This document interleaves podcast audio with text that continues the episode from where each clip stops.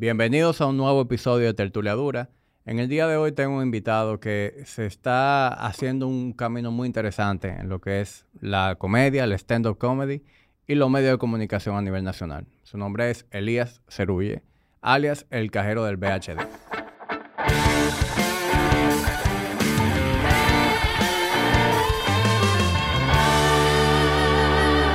Elías, bienvenido, bro. Hey, ¿qué es? Eso que, que estuvimos hablando justo antes de empezar a grabar, tú sabes que yo lo he pensado y yo creo que es una excelente idea. De arrancar así. Claro, arrancar así y ya, porque este preámbulo de hoy tengo a fulanito de tal y que sé yo qué vaina. Esa es mala costumbre diplomática de Balaguer y vaina. Sí. Nosotros estamos aquí, ¿qué me importa? Por lo menos yo, los podcasts que yo consumo, a mí me encanta como... Ah, que arranquen ya, ya. porque si tú me vas a hablar una hora, no me desgastes 15 minutos en bienvenido fulano, ¿cómo estás? ¿Cómo te sientes? Hoy tengo a... Tú sabes cómo yo estoy, yo estoy aquí ya. Elías es un Eh, comediante, partido... Eh, Sí, como que al final esas son cosas que van ahí surgiendo en la conversación.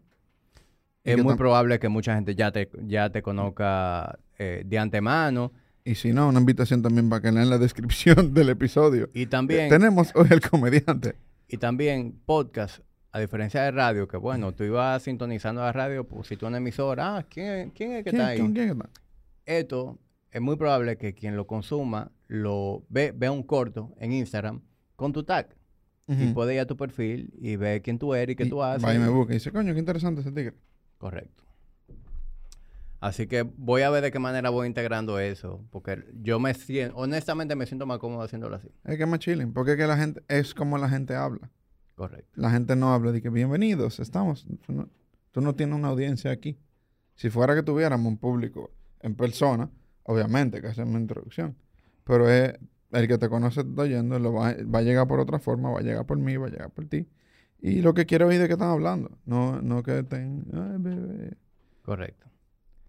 Bueno, viejo, no, no había tenido la, la oportunidad de, de conocerte en persona. Bueno, Te- nos te- vimos una vez en el comedy. Bueno, te he Sí, visto y te he como- saludado, pero ajá. no he, nunca me he sentado a, a tener una conversación contigo. Es la primera vez que nos sentamos Tú a tú, eh, sí. face to face. Sin embargo, sigo tu trabajo de hace tiempo. Yo, la primera vez que supe de ti... Y yo el tuyo, en verdad. Sí, Cheers. Gracias. La primera vez que supe de ti fue con lo de Dominican's Got Talent. Claro, sí, ese fue un Eh, momento como break Te, para te- mí. te hiciste viral con lo del cajero del VHD cansado. Sí, sí, la del perro y vaina. Eh, y me, me interesó mucho, o sea, me dio mucha risa ese, ese material que hiciste ahí. Te empecé a seguir de allá para acá. Vengo siguiendo tus pasos. Sí, eso- ese fue un momento muy... Eso y, y entrar al tema del, del programa de radio. Han sido como dos momentos muy... De yo verdaderamente pensar si quiero hacer esto. Como de... Porque de repente yo llegué a... Yo sé chilling haciendo mi trabajo. Yo hacía mi trabajo, yo llenaba mis shows. Pero la exposición que me dio DGT y la exposición que me ha dado el programa de radio fueron como de golpe, mucho.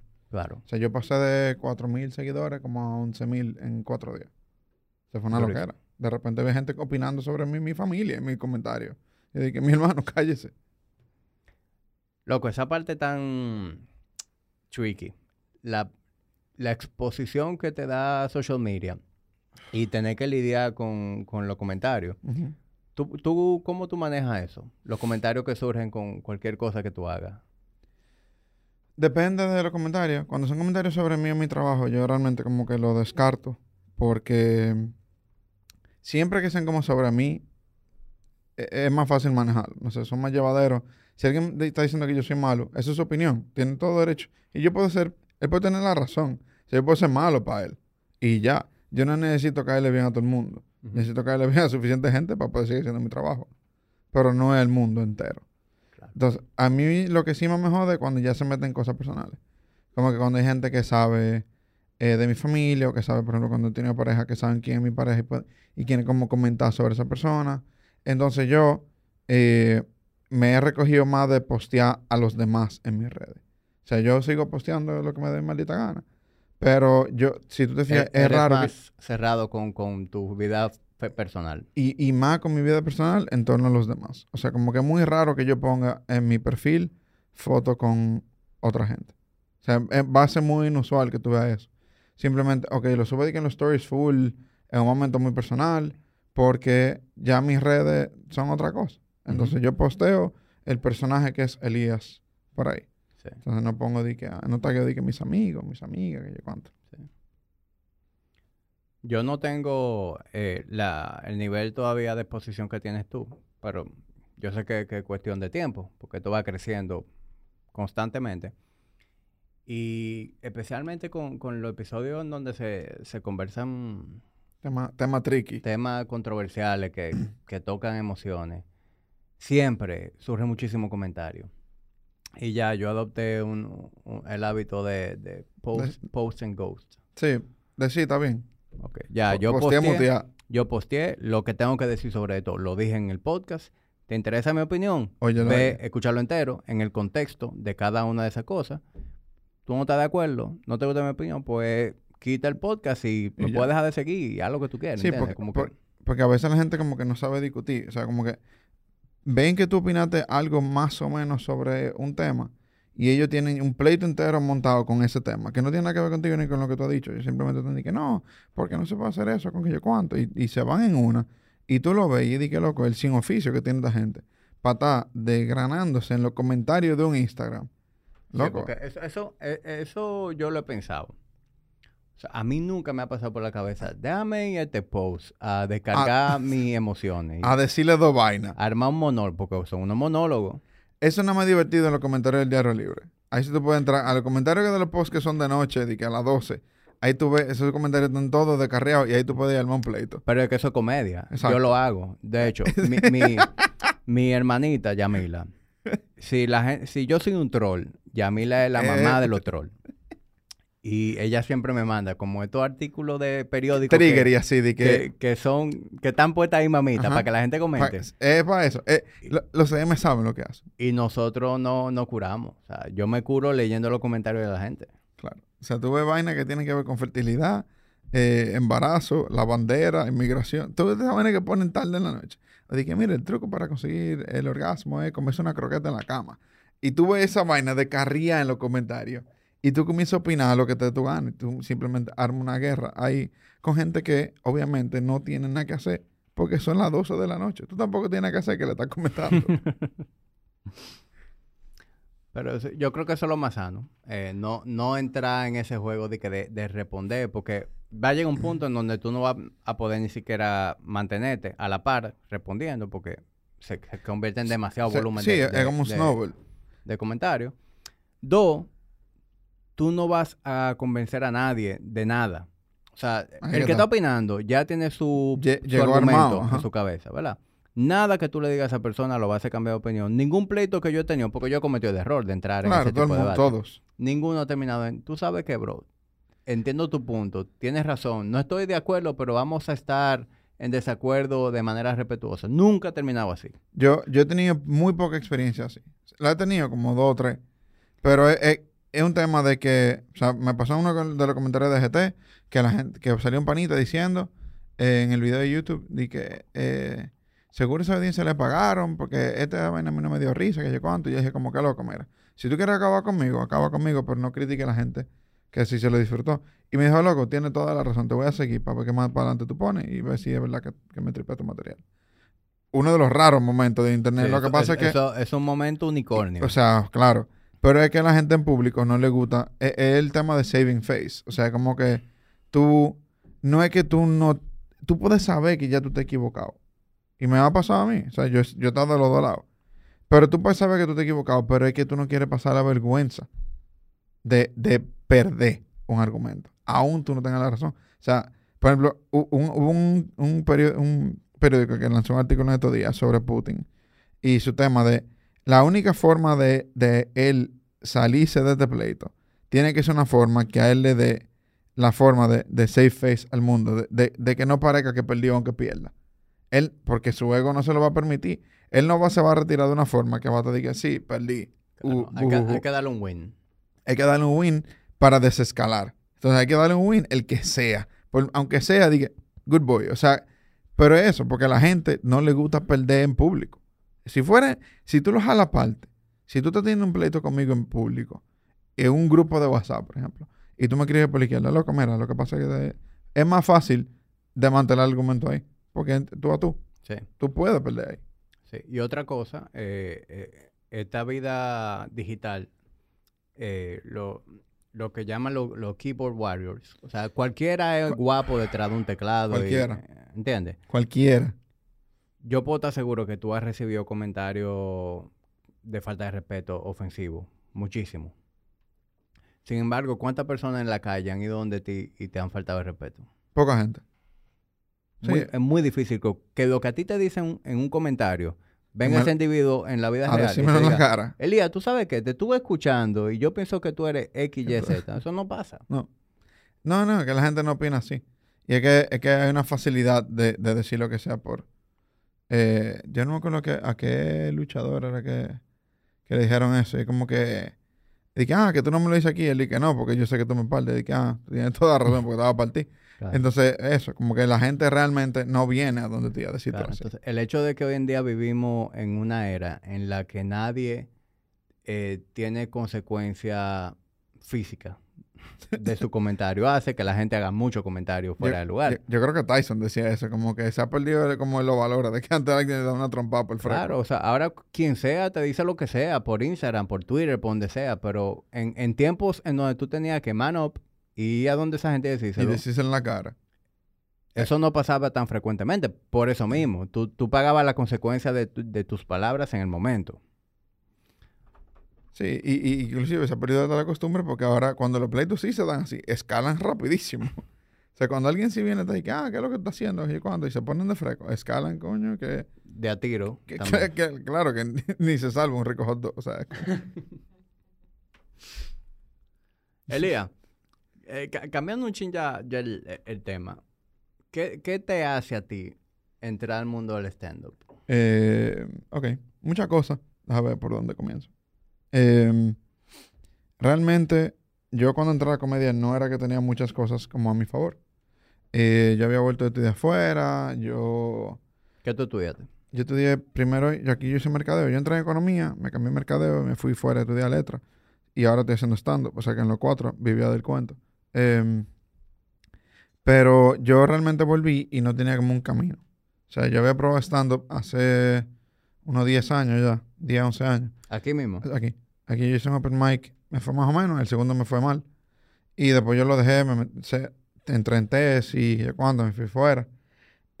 y cuando volví, que estaba aquí desubicadísimo, veo que eh, siguen haciendo el tema de, de stand-up, aunque de a poquito, en la zona. Que era cada dos miércoles, no vaina así. Y me apunté. Y era porque realmente era como que, bueno, me llama, pero yo no tenía un sueño de ser comediante. Yo no tenía que, ah, las aspiraciones grandes de la comedia, sino más que yo me encontraba la cosa graciosa. Yo estaba saliendo de una etapa depresiva muy fuerte. Eh, y entonces como que yo siento que si tú no le encuentras la gracia en la depresión, tú no vas a salir de ahí jamás. Por lo menos ese fue mi caso particular. Y el, el hecho de yo decir como, ah, coño, eso, eso está, eso está funny. Y querer expresarlo y ver si más gente estaba de acuerdo conmigo, yo creo que fue como lo más importante. O sea, como simplemente decir, porque con la comedia a veces tú no sabes si tú le escribes, tú simplemente estás apuntándole a algo y le estás diciendo a la gente, hey, loco, ¿no te parece eso gracioso?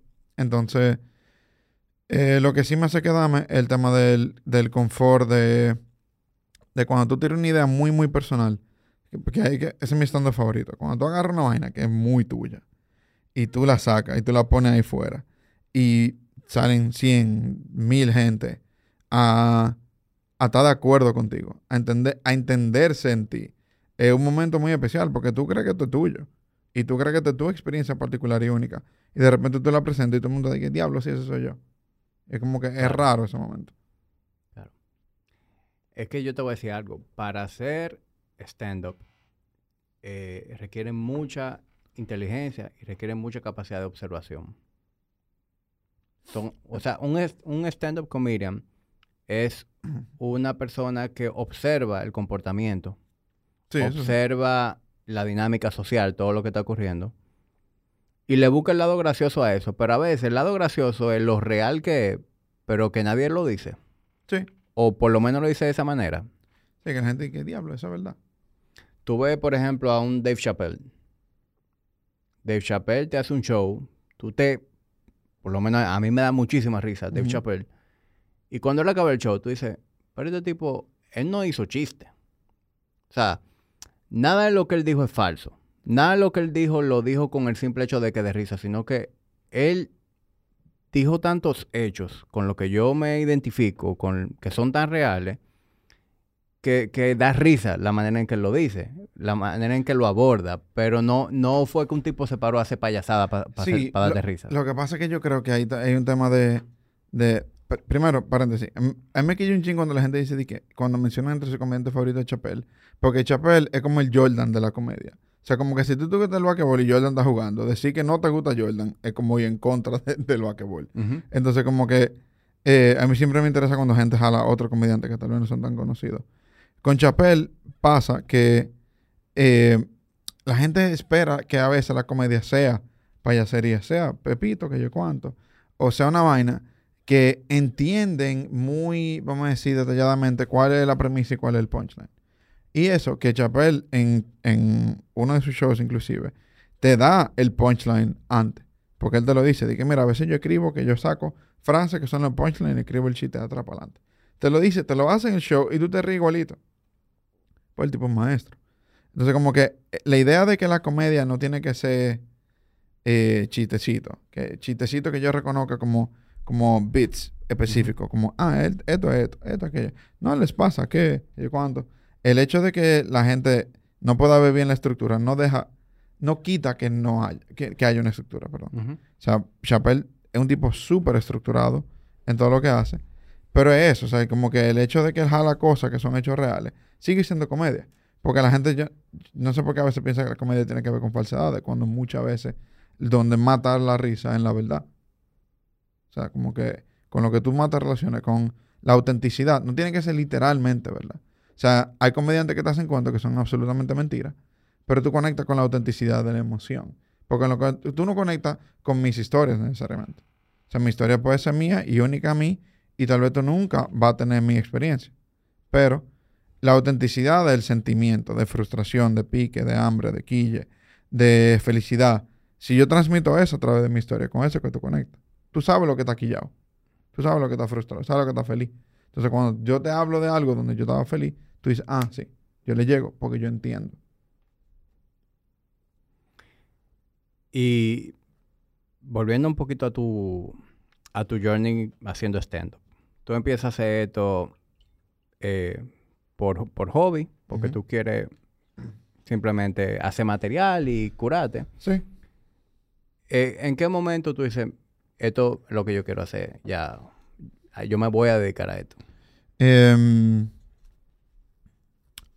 no fue tampoco un momento de que, uff, este, por fin se dio. Exacto. No, no es como que tú lo logras reconocer de que aquí fue. Sí, no. em, yo, yo con la comedia siempre he sido muy de empujar, de ver qué más yo puedo hacer, ver qué más yo puedo hacer, ver qué más yo puedo hacer.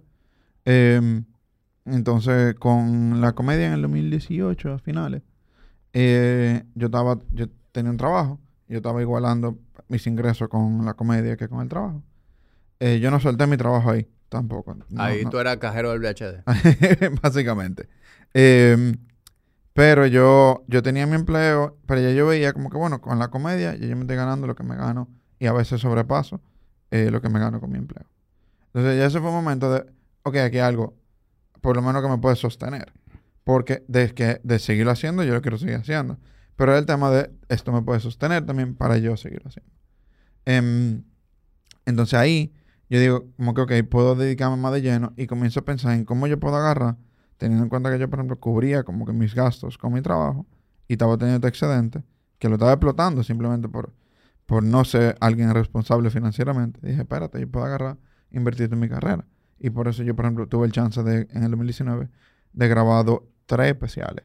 Porque grabamos el de Navidad y yo con mi cuarto grabé dos, de se llama La gente mequilla y grabé Inofensivo con mi cuarto sin pedir ayuda a nadie porque yo lo ahorré. Entonces ahí yo decía, ok, yo puedo dedicarme a esto de una forma plena. Y ya por ahí se fue, ya llegó el 2020, las cosas cambiaron un chin. Pero sí, yo te diría de final de 2018, principio de 2019, que yo digo, esto me puede sostener para yo seguirlo haciendo, por lo menos por lo pronto. Si mañana me lleva el diablo, o quillo a la gente que no debo quillar, y, y desaparezco de la faz de la tierra como comediante, por lo menos lo intenté, loco. Le di. Le di con lo que he podido darle. Sabes que la industria en sí de- del stand-up ha, ha crecido mucho. O sea, Sí. Yo- estaba ahí en todas sus fases. aquí de, de que no hubiera un comedy club, pasamos a tener un comedy club. De tener un comedy club en donde había una función cada dos miércoles. cada, cada martes era que estamos en Camden. Ya pasamos a una era en donde hay open mic toda la semana en el comedy club. En donde los lunes están en los reales, en donde los martes me parece que están en otro... De martes a sábado el Comedy Club está abierto. Y hay shows. Sí, pero yo digo, en paralelo al Comedy Club, Sí. hay lugares que están hosting. Sí, hay otros sitios- mic. hay- hay- están los reales. Los viernes se estaba haciendo en la zona. Y así diferentes sitios que jalan comediantes. Yo veo que todos ustedes están haciendo su propio eh, show, lo ven, en sí, está cogiendo forma. Y, y a veces la gente dice, ah, pero qué, qué chulo, eso es que la gente está consumiendo más stand-up. Sí, la gente está consumiendo más stand-up, pero la gente está consumiendo más stand-up porque hay gente atreviéndose a lanzarse y a hacer contenido. Claro, no fue de repente que, que se abrió un Comedy Club sin trabajo anterior. Claro. Óyeme, si no viene una generación como la de ustedes y se atreve a tomar ese tipo de decisiones, que hay que tener los cojones de, de hacerlo, de decir, yo estudié en la universidad, yo me fui fuera, hice una maestría. Y yo voy a hacer chiste. Yo A pudiera... la vergüenza de mi se- familia. Claro, según el librito, yo lo que debería estar trabajando en una multinacional o en un emprendimiento. Serio. serio para hacer dinero. Y no, yo estoy abandonando todo eso para apostar a hacer chistecitos, que es como la gente lo ve. Sí, mi abuelo me decía eso mismo. Dije, no, él va a hacer los chistecitos esto. Entonces, tú tuviste lo, lo, lo cojones de hacer eso, de lanzarte, y fíjate cómo tú has venido creciendo. Y todavía tú estás allá abajo. Todavía. Para donde tú vas, para donde va- vas tú y va la industria, tú estás todavía en el sótano. Sí, yo siento que todavía, todavía falta mucho. Falta todo por, Sí, por Algún hacer. día yo seré un pie de página un libro de historia. Fal- falta todo por hacer. Pero ustedes son los que están creando la industria. Están creando el material, el producto para que la gente lo quiera consumir. Y eso es lo que hace que la industria crezca. Sí. Y, y, y, por ejemplo, una de las cosas que más ayuda a crecer es, tú conoces Yabra, por ejemplo. Sí. Eh, el humor de Yabra es un humor que hace cinco años en este país no se pudiera consumir. No. El mío, como es ahora, hace cinco años yo no lo pudiera haber hecho. O sea, yo me he tenido que adaptar a través del tiempo y de la fase. Yo, te- yo he intentado ser lo más auténtico posible, también entendiendo de que yo tengo que abrir camino. Entonces, el, en mi grupo, o sea, como que al- a Starling, Miguel, Pio, eh, Ariel, ese coro, nos ha tocado mucho de ir como surfeando, como que qué podemos hacer y hasta dónde podemos empujar. Y seguimos empujando constantemente para que otras voces eh, puedan tener un humor más de ellos. O sea, como que ahora mismo tú vas al comedy, tú te tiras un open mic un miércoles y hay gente hablándote de forma completamente diversa. O sea, para tú tener un, un sitio que te reciba tanto a Te de Jagua como a Yabra, como a mí, como a Dulcita, como a Carlos Sánchez, eso es muchas voces muy diferentes, diciendo cosas muy diferentes porque a todos nos importan cosas diferentes. Entonces, ahora mismo yo siento que estamos tal vez en el mejor momento para tú comenzar a ser comediante.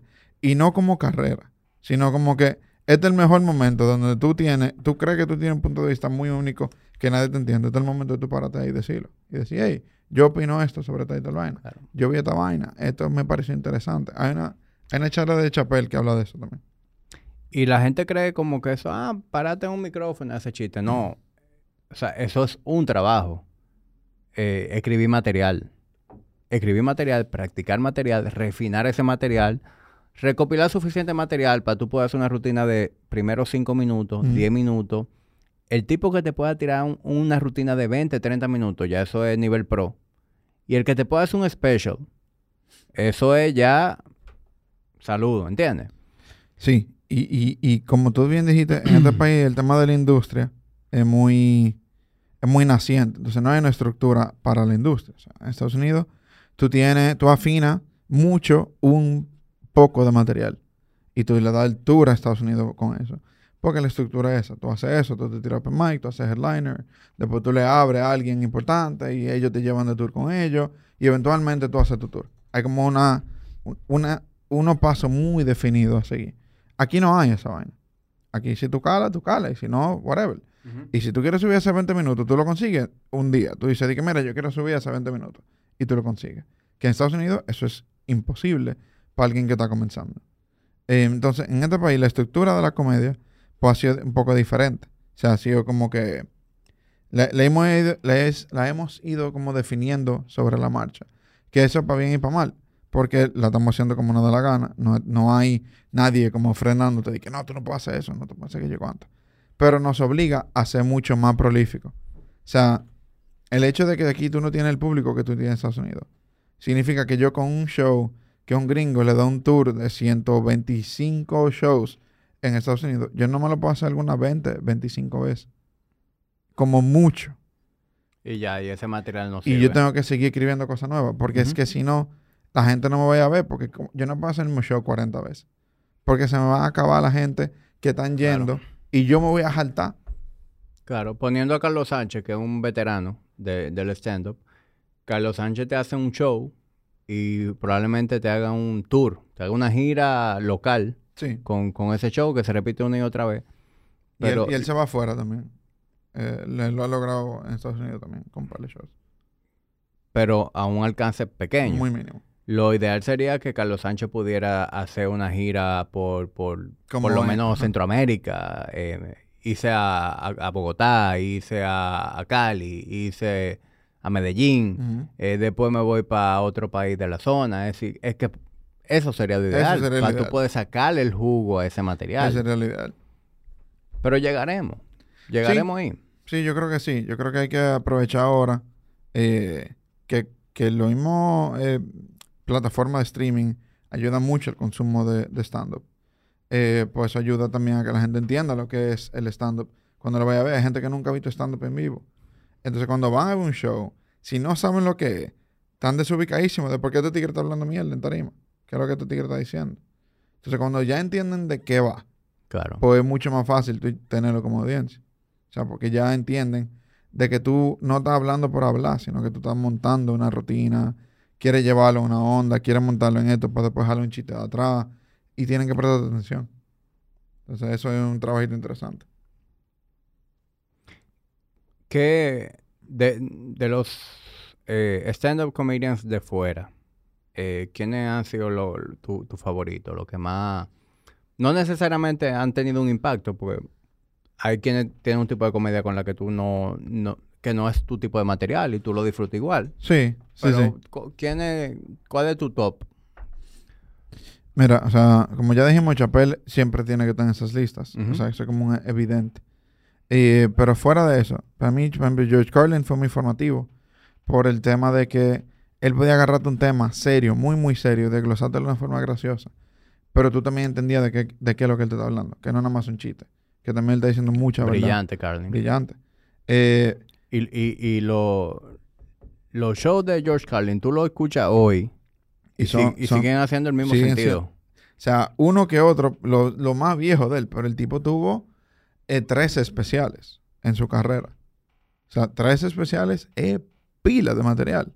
O sea, eso es, entiende que cada uno es hora, hora y algo. O sea, es mucho trabajo que él hizo.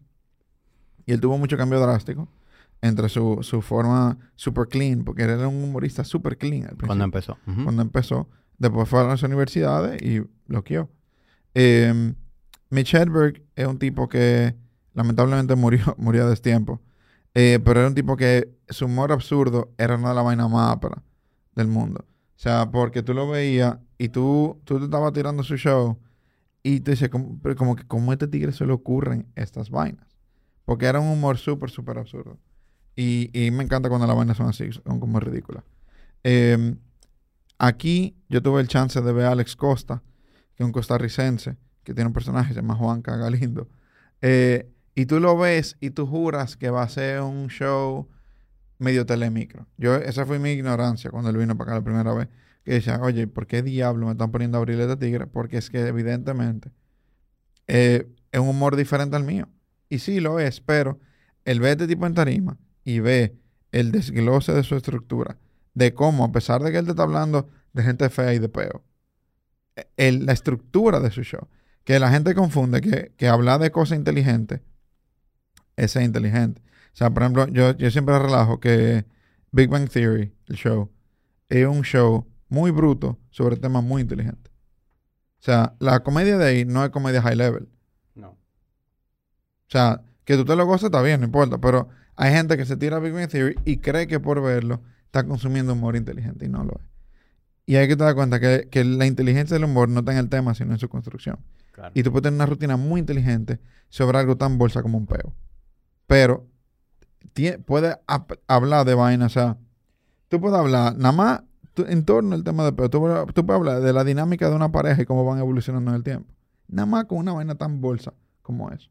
Eh, eso, y uno de mis favoritos también es eh, Mike Birbiglia, por lo mismo, porque el tipo tiene, él tiene un show en Netflix, se llama The New One, y tiene un par más y, y yo siento que él, de los comediantes actuales, es el que más tiene un monólogo teatral en vez de pura comedia. O sea, como que tú lo ves y este tipo, a como te lo está contando, los gestos, lo calculado que todo su movimiento y la economía que él tiene en la cosa que hace, eh, es una vaina digna de imitar. Diría que esos, ahora mismo. Hay mucho más, porque hay miles de comediantes aprísimos ahora, pero... ¿Qué te parece eh, Ricky Gervais? Ricky Gervais es genial. Él... ulti- los, los últimas vainas de él no me han gustado mucho, porque siento como que está como reincidiendo. No, no sé por qué, siento como que lo siento como patinando lo mismo. Pero Animals, Humans, eh, todos esos especiales del de antes eh, son aperísimos. O sea, tú, tú ves que te saca vaina de repente y como te las cuenta. Un tipo muy, muy gracioso. Y un tipo muy, muy creativo. Él fue eh, en The Office original, era, era él que estaba. Sí, sí. Que yo no he tenido, yo no le he podido, yo no he podido ver el Office, porque que hay dos versiones. Sí, está la, el gringo, que con Steve eh, Carell, Ajá. Y está el de UK, que con Ricky Que con- Gervais. Sí. Yo, yo he podido ver snips Del de- de Gervais. del de Gervais, pero no me he podido tirar la temporada completa. Es que es Estoy loco por conseguirlo. Ah, ok. O sea, porque, porque no has podido encontrarlo o porque... No, o sea, no lo he podido ver. No sé dónde. Ah, pues te- después de todo lo busco, para ver si te lo mando. Eh, lo que sí que es un tono muy diferente. O sea, la comedia inglesa es muy rara. O sea, eh, lo, que, lo que es eso, extras in the loop, son vainas que tú lo estás viendo y es como muchos momentos que parecen como muertos. Pero simplemente están hablando de lo incómodo que está ese maldito momento ahora. De que, de que, ah, como que yo sí, por ejemplo, en In es sobre un tipo que es como un representante de, de un gabinete, pero lo tratan como un disparate. Entonces siempre lo mandan para el fondo. O sea, tú ves que está todo el mundo sentado y él está allá en el fondo. Y duran un ratazo nada más en la incomodidad que él tiene de ser irrespetado.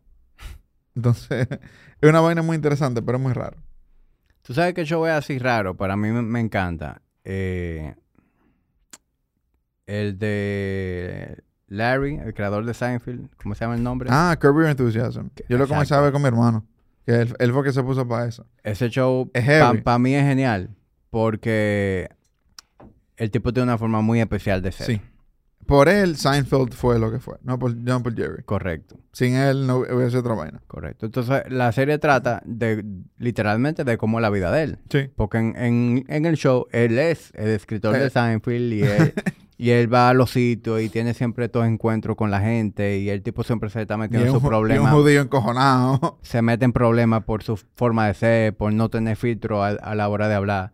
Ese show es genial, pero hay mucha gente que no lo disfruta. Sí. Por y tú entiendes por qué. O sea, eh, si alguien dice, que, loco, no me gustó, tú dices, yo entiendo. por ejemplo, yo, yo muchas veces lo pongo en la noche antes de dormir y Carolina, mi esposa, me dice, quítese Otra, otra disparate. vez, a ver, maldito viejo este. Quítese disparate, esa vaina no me da risa. Sin embargo, yo me río pila viéndolo. Siem- siempre está entre esa vaina. Sí, te entiendo. Hay vainas que, como que yo siento que con el humor, eh, cuando a alguien no le llega a algo, a por qué es gracioso. Porque el humor no es una vaina tan lógica. O sea, no es de que, ¿por qué esto es gracioso? Porque 2 más 2 igual a que esto da risa. No es eso. Entonces, como que cuando a alguien simplemente no le llega a por qué esto da risa, explicárselo es imposible. No hay forma. No es de que, No, ah, no, que ya. no, porque es eso. O sea, como que yo estaba relajando con Yaura que en estos días, que, que la comedia es tú intentarle explicar la vida a alguien que la está viviendo y después tú encojonarte porque no lo entendió. Entonces, como que tú estás, si algo da risa, da risa y para tú explicarle a alguien por qué esa vaina te da risa, es loco explicarle por qué tú estás vivo. Yo no sé. No, es, que eso no se hace. O sea, por ejemplo, yo, yo comparto mucho memes. Y a cada rato yo mando una ráfaga de memes. Porque yo tengo como 10 grupos, gente con los que siempre estoy compartiendo memes, porque ellos me mandan y yo le mando a ellos. Tú lo mandas a 10 y de los 10 al- siem- siempre hay... Uno. uno ¿eh? ¿Qué? No entendí. Yo no le explico. quedaste. Ah, no, no te Te apures. ya. quedaste ya. No, pero explica es que Ah, no, que ya tú no te va a dar risa aunque yo te explique. O sea que ya. ya. Sí, a menos que sea humor, por ejemplo, con- a mí una de las vainas que me quilla de, de Big Bang Theory, eh, y fue una razón muy marcada en de, cómo, de por qué yo cambié mi humor. Yo antes usaba muchas referencias, o sea, de Friends, de que yo cuánto, de vaina, y entonces el humor que, que se basa mucho en referencias, yo siento que es un humor muy pobre. O sea, claro, tú puedes tirar una que otra referencia, o sea, que yo cuánto, o un contexto específico. Pero si tu si el grosso de tu humor se basa en referenciar cosas que sí son graciosas, tú no estás haciendo un buen trabajo. Entonces, en una me jalaron después de un show, me dijeron, ah, tu humor es muy inteligente, es como Big Bang Theory. Y ese día, Eso fue un insulto. pues. eso fue un insulto. Eso, y, y en un show que estaba eh, Ramsés, que es un productor de aquí, que lo quiero más que el diablo por decirme esto.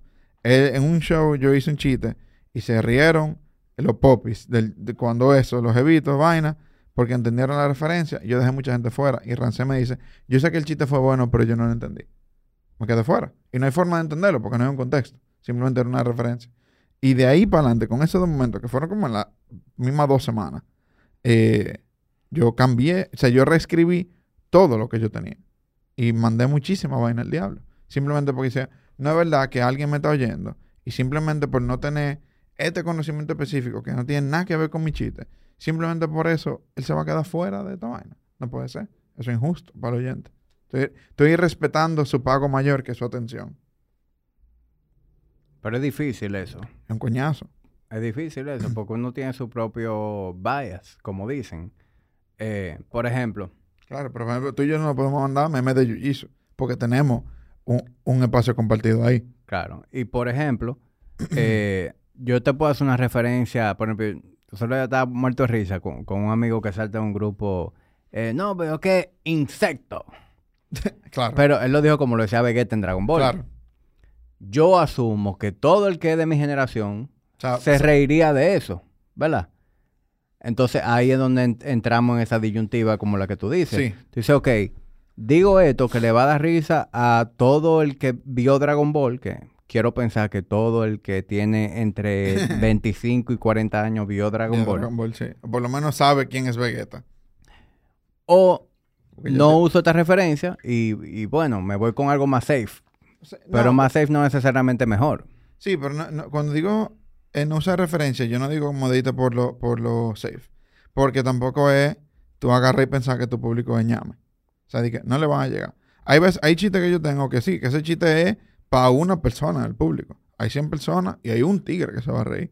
Pero ese chiste es mío. O sea, hay chistes que yo tengo Tú tenías que sacarlo. Hay chistes que yo tengo que son hasta difícil de coger, porque yo lo tiro rápido, lo tiro entre chiste y chiste. Y, digo, "Tan". y es para el que está prestando atención. Es como un, es como un treat. Es como que, mira, tu recompensa por estar atento es esto. Pero no es que yo baso mi humor entero en base a referencia. O sea, cuando yo digo que las eliminé, no es que un 100%. Yo puedo tener uno que otro chiste en mi show que tenga una referencia específica. No hay problema. Y si yo quiero hacer chiste, pues ese chiste me gusta. Lo principal es que a mí me gusta es un maldito chiste para yo hacerlo. Y si tiene una referencia, pues yo la voy a usar y voy a buscar la forma de que el que no sabe lo que entienda o que entienda hasta un punto y que el de la referencia entienda un chisma. Y también hay, hay referencias que son muy nicho. Y hay referencias que se sobreentiende que todo el mundo conoce. Por ejemplo, tú usas una referencia de Khaleesi de Game of Thrones. Óyeme, ¿quién no sabe quién es Khaleesi? El que no sabe quién es Khaleesi tiene que revisarse él. ¿Verdad? Sí, eh, porque, porque eso, ahí, ahí tú tienes lo que, lo que, no me acuerdo cuál es el nombre, pero es como lo que se comparten, o sea, a nivel de cultura, la cultura compartida. Eso es como, eso es, eh, ¿cómo que llaman eso? Pop culture. Sí. Sí, eso. O sea, tú tienes lo que es esa cultura que se comparte y tú entiendes que en el contexto que tú estás, si esa cultura es compartida o no. O sea, tú tienes que saber como que a quién tú le estás hablando. Que un trabajo de que el chiste no existe en el vacío. Eh, O sea, el chiste que tú escribes existe para un público.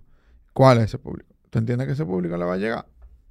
Claro. O sea, tú vas a venir con Calici a un público de aquí que tenía su, su Game of Thrones activo, claro. Pero si tú agarras y le metes, por ejemplo, una referencia de Curve, me voy a reír yo. Sí, ¿no? ¿Entiendes? Y si tú lo quieres hacer para que me ría yo en el público, está heavy, tú lo puedes hacer. Pero, ya, Pero, pero, eh, tú te estás... te- tú sabes lo que tú te estás exponiendo. Exacto, a un silencio incómodo. Un silencio incómodo. Y que se ría a lo mejor Elías, si es que Elías en ese momento estaba atento, Estaba y no, a y ese no chi- pidiendo un trago. Exacto. Sí, 100%. ¿Entiendes? Entonces eso, es, una división. Pero es, es bueno estar consciente de cuál la, es la división ahí. Tú sabes que yo, yo he visto mucho... Yo, yo sigo mucho eh, el stand-up, lo disfruto mucho. Y sigo, lo, lo sigo mucho a nivel como que, como personal, a cada uno de ellos sus proyectos. Porque ahora se, se da una tendencia de que hoy en día casi todos los los panas que están bateando en stand-up hacen contenido. Claro. Tienen un Instagram en donde están subiendo cortos de, Sí, de eso. sus especiales. Es muy probable que tengan un podcast. Eh, y uno está constantemente consumiendo cosas de ellos. Eh, te puedo poner ejemplo así. Gente que me gusta mucho. Me gusta mucho Andrew Schultz. Sí. Me gusta mucho Tom Segura. Tom Segura es el final, loco. Tom Segura, él, él tiene un podcast en español también, que Carlos Sánchez tuvo ahí. ¿Es verdad? Sí.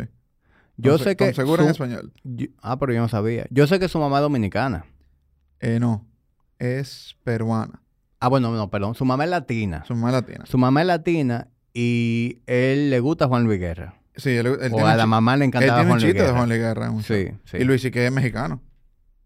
Ah, mira, no sabía de Luis Sí, C.K. Luis que es mexicano y también escribió Puritan. tipo multifacético. Tom, Tom Segura me encanta, viejo. Eh, me encanta su pod- sus podcasts, porque tiene él como tiene tres como podcasts. Sí, Tiene, tiene con eh, el de El de Two Birds in a Cave. Convert. Tiene, exacto, el que con su mujer es aperísimo. Yo, yo me río muchísimo. Ellos hablan vaina ahí sádica, loco. Claro, que, que tú dices, y es verdad que su esposa, porque ¿cómo que esta gente ni- hablan así? Pero, Pero- yo, yo creo que la comedia a ellos le da... Yo, yo tengo un amigo que ah, tengo un amigo que tu- pasó una crisis personal ahora con su esposa, tema de salud, y, y el humor los ayudó a ellos a sobrepasarla de una forma que en otra pareja no lo hubiera visto igual yo. O sea, como que comenzaron a relajar de una vez, pero entendiendo que el tú haces un chiste sobre un tema serio no es irrespetar el tema. Siempre y cuando tú incluyas, por ejemplo, si le pasó algo a alguien, si tú haces un chiste sobre eso, que excluye a la persona, para mí eso es, eso es irrespetar. Si a ti te pasa una tragedia y yo paso un chiste frente a ti sobre la tragedia y podemos hablar de eso y tú te vas a curar, eso está parísimo. Pero si yo hago un chiste al costo tuyo, de tu tragedia, pues para mí eso, eso es una línea diferente. Sí. Yo, yo tengo eh, un tío, un hermano de mi papá, se llamaba Yusi, murió hace unos meses. Eh, mi tío Yusi tenía esta... Él, él tenía una, una forma de ser en la que en todo momento el tipo te hacía un comentario chistoso. No importa las circunstancias, no importa las circunstancias. O sea, podíamos estar En un velorio. en un velorio y literal, bueno, te voy a hacer una anécdota. Se muere mi tío Camilo. Mi tío Camilo es el hermano mayor. Estamos en el entierro. Pero va, tío por tío, tú, porque... Sí, se, se han, se han muerto literalmente en, en- en los últimos dos años. Bueno, dos de ellos fallecieron. Se muere mi tío Camilo. Estamos en el entierro. Y está mi tío Yusi, está mi papá al lado, uno al lado de otro. Y mi papá se inspira y se para a decir una palabra de su hermano. Claro, el momento serio. Viejo, mira, mi papá se la botó hablando. Estaba todo el mundo, mira, así, llorando con jipío. Y cuando se sienta mi papá, le dice mi tío Yusi, eh, tú lo practicaste eso, ¿verdad? Loco, yo, yo no pude evitar que Claro, re- te reírme. O sea, el tipo tenía esa capacidad de en cualquier un timing momento perfecto, mira. sacar algo. Eso, eso me pasó en un velorio Y, también. y loco, para mí eso es genial. Y eso yo no nunca lo he visto como una falta de respeto. Lo veo al revés, como estas personas son necesarias. Claro. Es necesario ese individuo que te sabe, te sabe sacar una risa en un momento difícil. Eso no es una falta de respeto, eso es necesario, eso, eso tiene un valor para mí. Sí, porque si él se pusiera ahí a, a, a hacer chiste de Pepito, no es lo mismo. Claro. Pero él sabe cuál es el chiste que tiene que hacer y el timing que tenía. O sea, en, en el funeral de mi abuela, eh, mi abuela era una persona muy, muy necia. O sea, mi abuela jodía mucho. Eh, y entonces estoy yo ahí, estoy viéndolo, tengo mi papá recostado, estamos todos tristes. Y él la agarra y me abraza y me susurra y me dice, el que la ve así cree que no jodía. Chacho, yo me cagué de la risa en plena blandino. Pero me escondí porque, porque como yo le explicaba a la gente que yo me estaba riendo frente al cuerpo de mi abuela. O sea, como que... Pero eso fue timing. Claro. Eso fue un timing, mira. Entonces eso, o sea, hay momentos que hay que reírse. Sí. Yo, yo valoro mucho eso. Y, y, y, por ejemplo, mi mamá es así también. Mi, mi mamá tiene una capacidad de, de, en todo momento difícil, sacar algo chistoso. O sea, eh, por ejemplo, eh, eh, mi, mi mamá es de la gente que si le, le cortan un pie, ella va a saltar con un comentario que, bueno, por lo menos ahora nada más tengo que comprar un tenis. Sí. O sea, eh, ella es así. Sí, Siempre Siempre saca como- el problema es que, los tenis no, no lo venden de a uno. Déjame yo buscar una, una amiga que tenga el mismo size que yo. Sí. Yo siento que, que eso es, es un mecanismo de, de, de coping, de, de Exacto. el tema también. Pero que eso, que por más que tú te estés burlando de la cosa, no significa directamente que es un irrespeto. O sea, porque no es que ella no, si le falta un pie mañana, no es que ella no va a lamentar no tener un pie, pero el chiste está ahí. Claro, y el hecho de que en ese momento tú puedas refugiarte en el humor para que el momento sea más llevadero, Claro. eso es bueno. Y yo creo que mientras más capacidad tú tengas de, de ver la tragedia de esa forma, tú eres menos propenso a caer en una depresión, Sí. tú eres menos propenso a, a, a- a llegar a un punto en, do- en donde literalmente tenga que venir alguien más a rescatarte de ese, de ese dolor, de ese momento difícil. Sí, yo creo, yo creo que sí. O sea, yo creo que ese, ese, ese humor, ese buen humor, eh, protege mucho. También, una vaina que yo nunca he entendido mucho es. Em, no que no he entendido, es que es, que es raro de explicar, tal vez. Que es el tema de la depresión y la comedia. Tú- es notorio el comediante depresivo. O sea, como que. Fíjate, Robin Williams se terminó matando. Eh, y así hay muchos comediantes famosamente conocidos por su depresión. O sea, yo, por ejemplo, yo no me considero un comediante depresivo. Yo pasé una etapa de depresión que fue muy formativa, sí, pero yo no me considero de que Una persona, una persona que, que, que sigue en etapa depresiva. Que todo- yo tengo malos días, claro, como cualquiera. Hay días que, yo, que me está llevando el diablo. Pero en, en yo, yo no sé si es que el comediante, por su obsesión con analizar la vida, cae en depresión y es el chiste, que al querer hacer reír se deprime. Eh, o simplemente que más gente de lo normal tiene depresión y los comediantes simplemente hablan más de ella que lo que la gente normal lo hablaría. Porque si tú estás hablando de cosas personales y tú tienes depresión, tú vas a hablar de eso. La persona del día a día que, que tiene depresión no necesariamente tiene por qué contarla, porque su trabajo no es contarla. Su trabajo es tal vez ser cajero. Y no tiene por qué comunicar en su trabajo que tiene depresión porque su trabajo conta cuarto. Sí.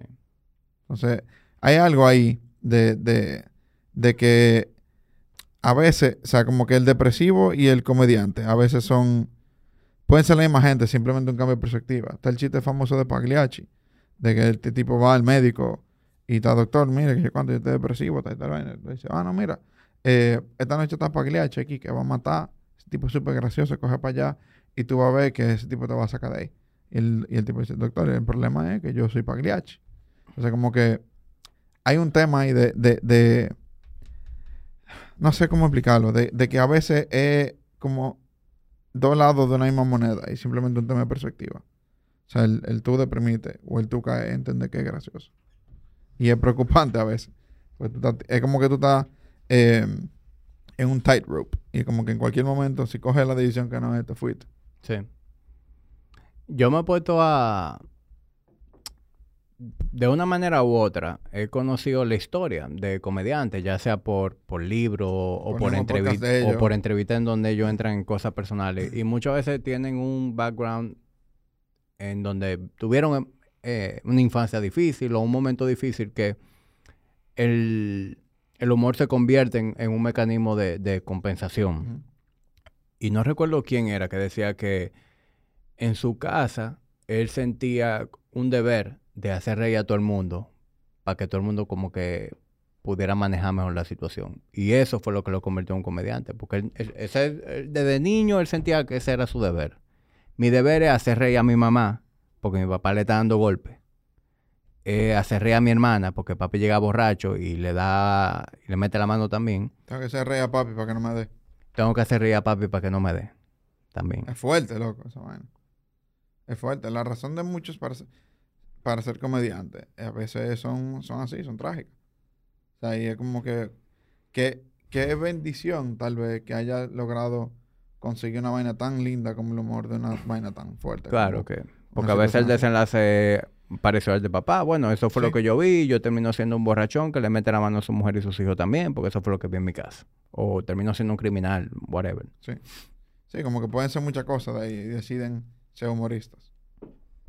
100%. Entonces, ya, hay un, hay un temita ahí. Te decía que, que bueno, caímos aquí hablando de Tom, de Tom Segura, pero ese grupo de, de Tom Segura, de Bill Burr, de Andrew Schultz, de Sam Morrill, Chamorro increíble, loco. me, me gusta mucho su comedia también. Yo- inclusive nosotros basamos un especial, eh, Stalin y yo, que hicimos en pandemia, porque él hizo un especial En el en- ajá, en Ajá. rooftops, y nosotros hicimos uno similar. Sí, yo Por- recuerdo. Porque yo lo vi y dije, loco, aquí hay techo, yo, yo quiero hacer stand porque están todos los sitios cerrados. Y lo hicimos así, tal cual. Bueno, eh, todos tienen su canal de YouTube, todos tienen sus especiales y al final yo creo que eso es un win para todo el mundo. Porque yo que estoy buscando siempre humor, siempre tengo un humor Siempre hay. fresco. No tengo que estar esperando su próximo especial. Yo me tiro una entrevista con invitado en su podcast y, y Y ya, la y pasé parísimo. Y también para ellos se convierte en una manera de vivir de la comedia. Y, y de estar también, como tú bien dices, constantemente más en exposición Y refinando. y refinando, porque si tú esperas el especial, tanto tú como audiencia, estás de que coño, loco, tengo que esperar un próximo especial de tu tigre para poder verlo. Ellos mismos también están como que, oye, yo, yo no puedo tener que esperar a mi próximo show para yo poder enseñarle cosas a la gente. O sea, no, no debe ser así. ¿Qué tú opinas de la, la movida que tuvo que hacer Schultz con su especial? Yo tengo mis dudas de si fue verdad. Lo sentí super marketing. Sí. Sí. O sea, si es como es, se la doy. O sea, como que, congrats, porque eh, obviamente, por ejemplo, una de las razones por las que yo no tuve patrocinadores cuando yo grabé mis shows era por un tema de que yo no quería que me pidiera mi guion para revisármelo. Yo no quería que hiciera esa vaina.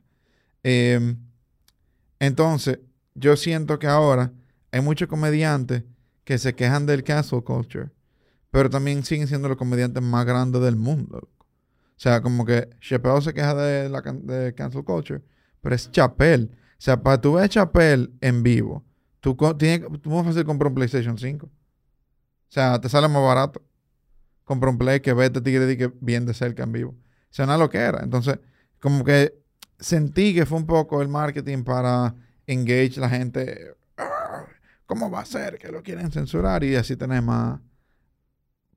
Y también el hecho de que eso vino, y este soy yo, Tim Foily 100%, pero le, cancelan la vaina por lo que él está diciendo, y él prefiere lanzarlo él con su cuarto, y se lo compró para atrás, supuestamente.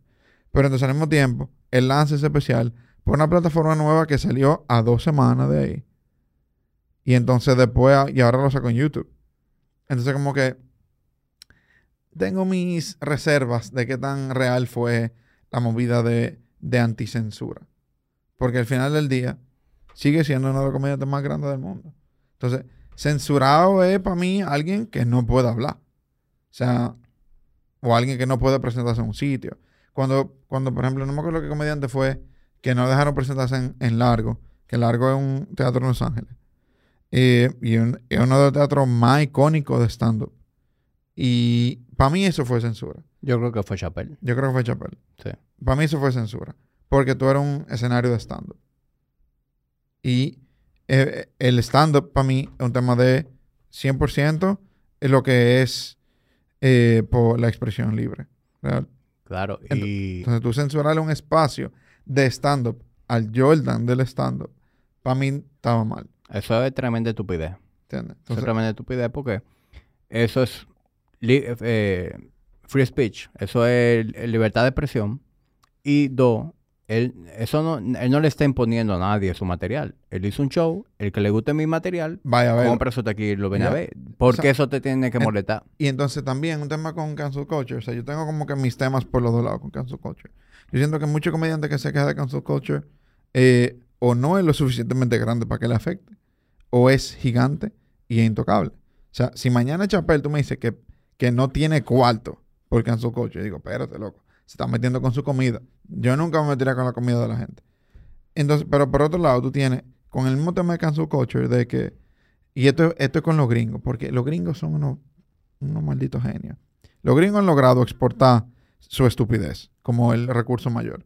O sea, el tema de que, por ejemplo, en este país se habla de cancel culture en un idioma de gringo, de que izquierda, derecha, de vainas y cuánto, es para mí el logro más grande de, lo- de los gringos. La conquista de ellos vino a través de, de la media, de que nosotros pensemos como ellos. Pero entonces, con, con ese tema de cancel culture, en el ambiente gringo, lo que pasa es lo siguiente. Alguien se queja de una vaina, no es la persona que lo consume.